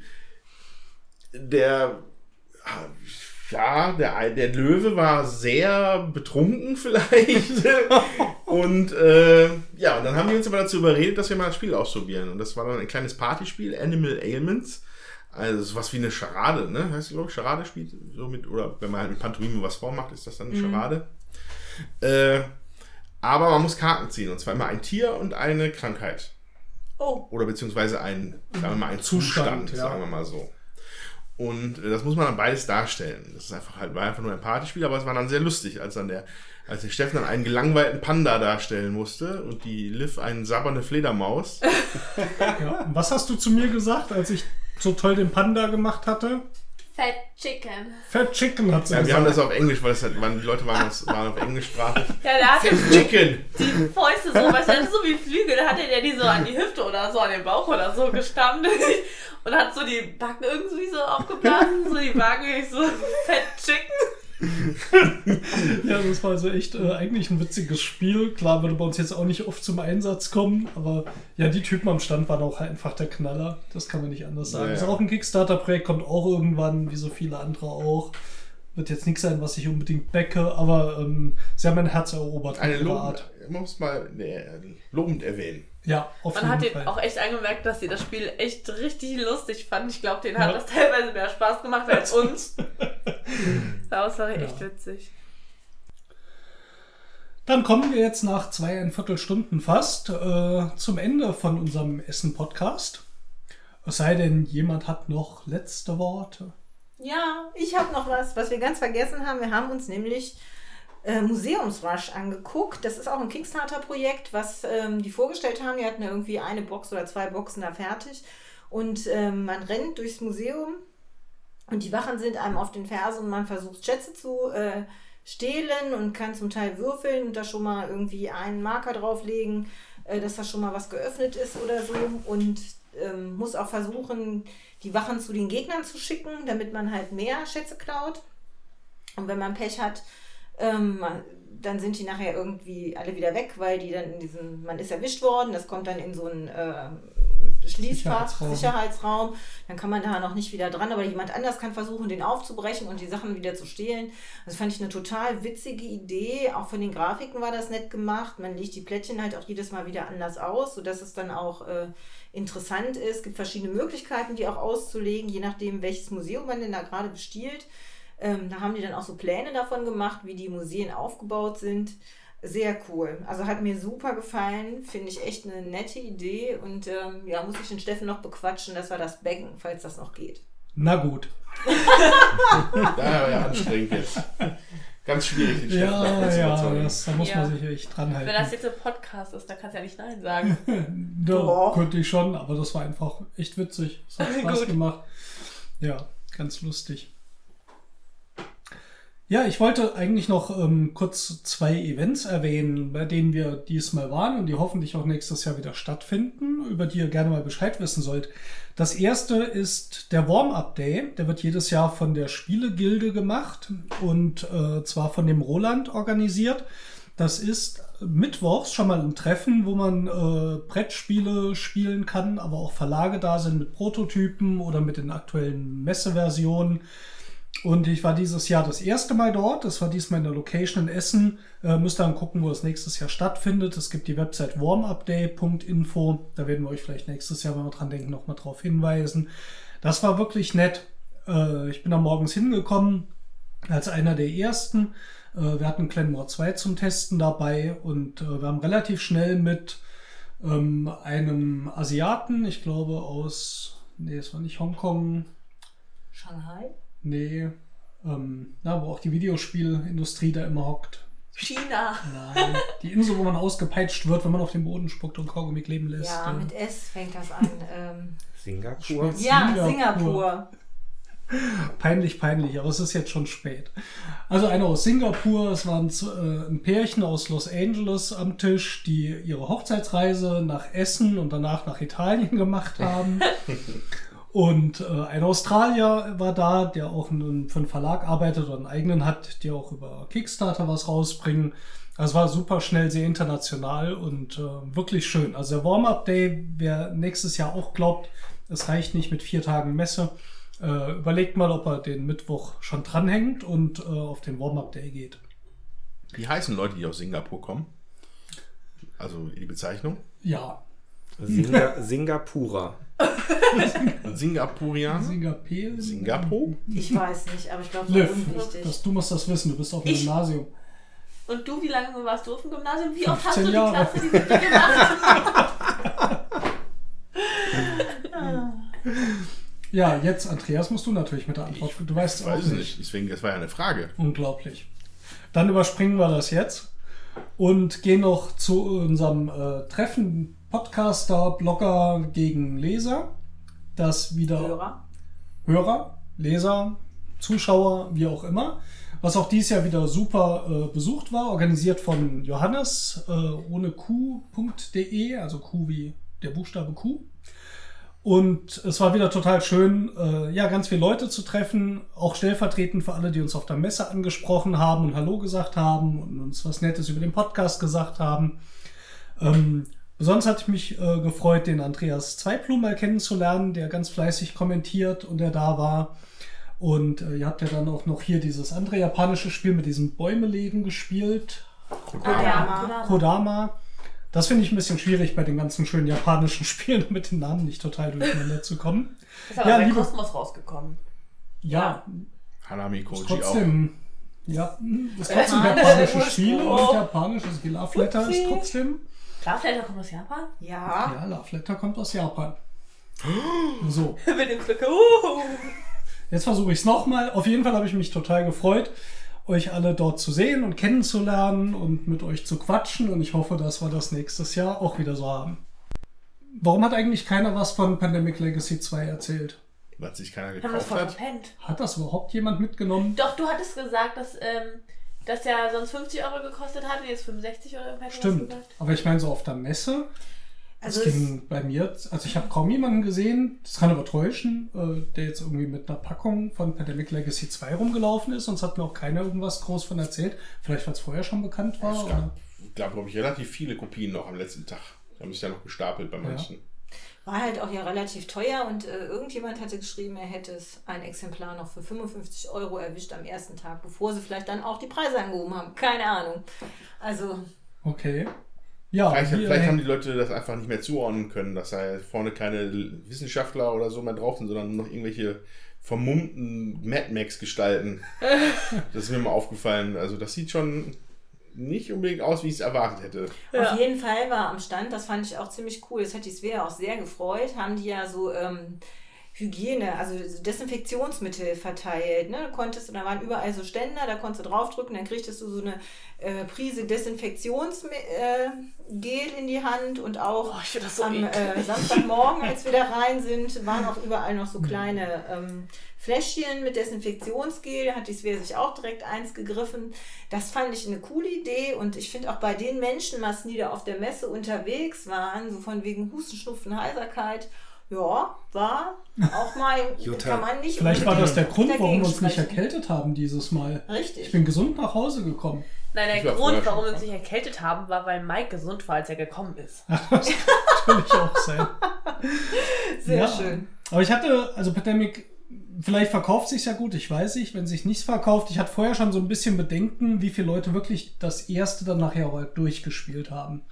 Also ich weiß, dass viele Leute das total toll fanden, aber die meisten, die ich höre, die erzählen mir halt vom April und vom vielleicht noch bis September. Danach habe ich nicht mehr so viel gehört.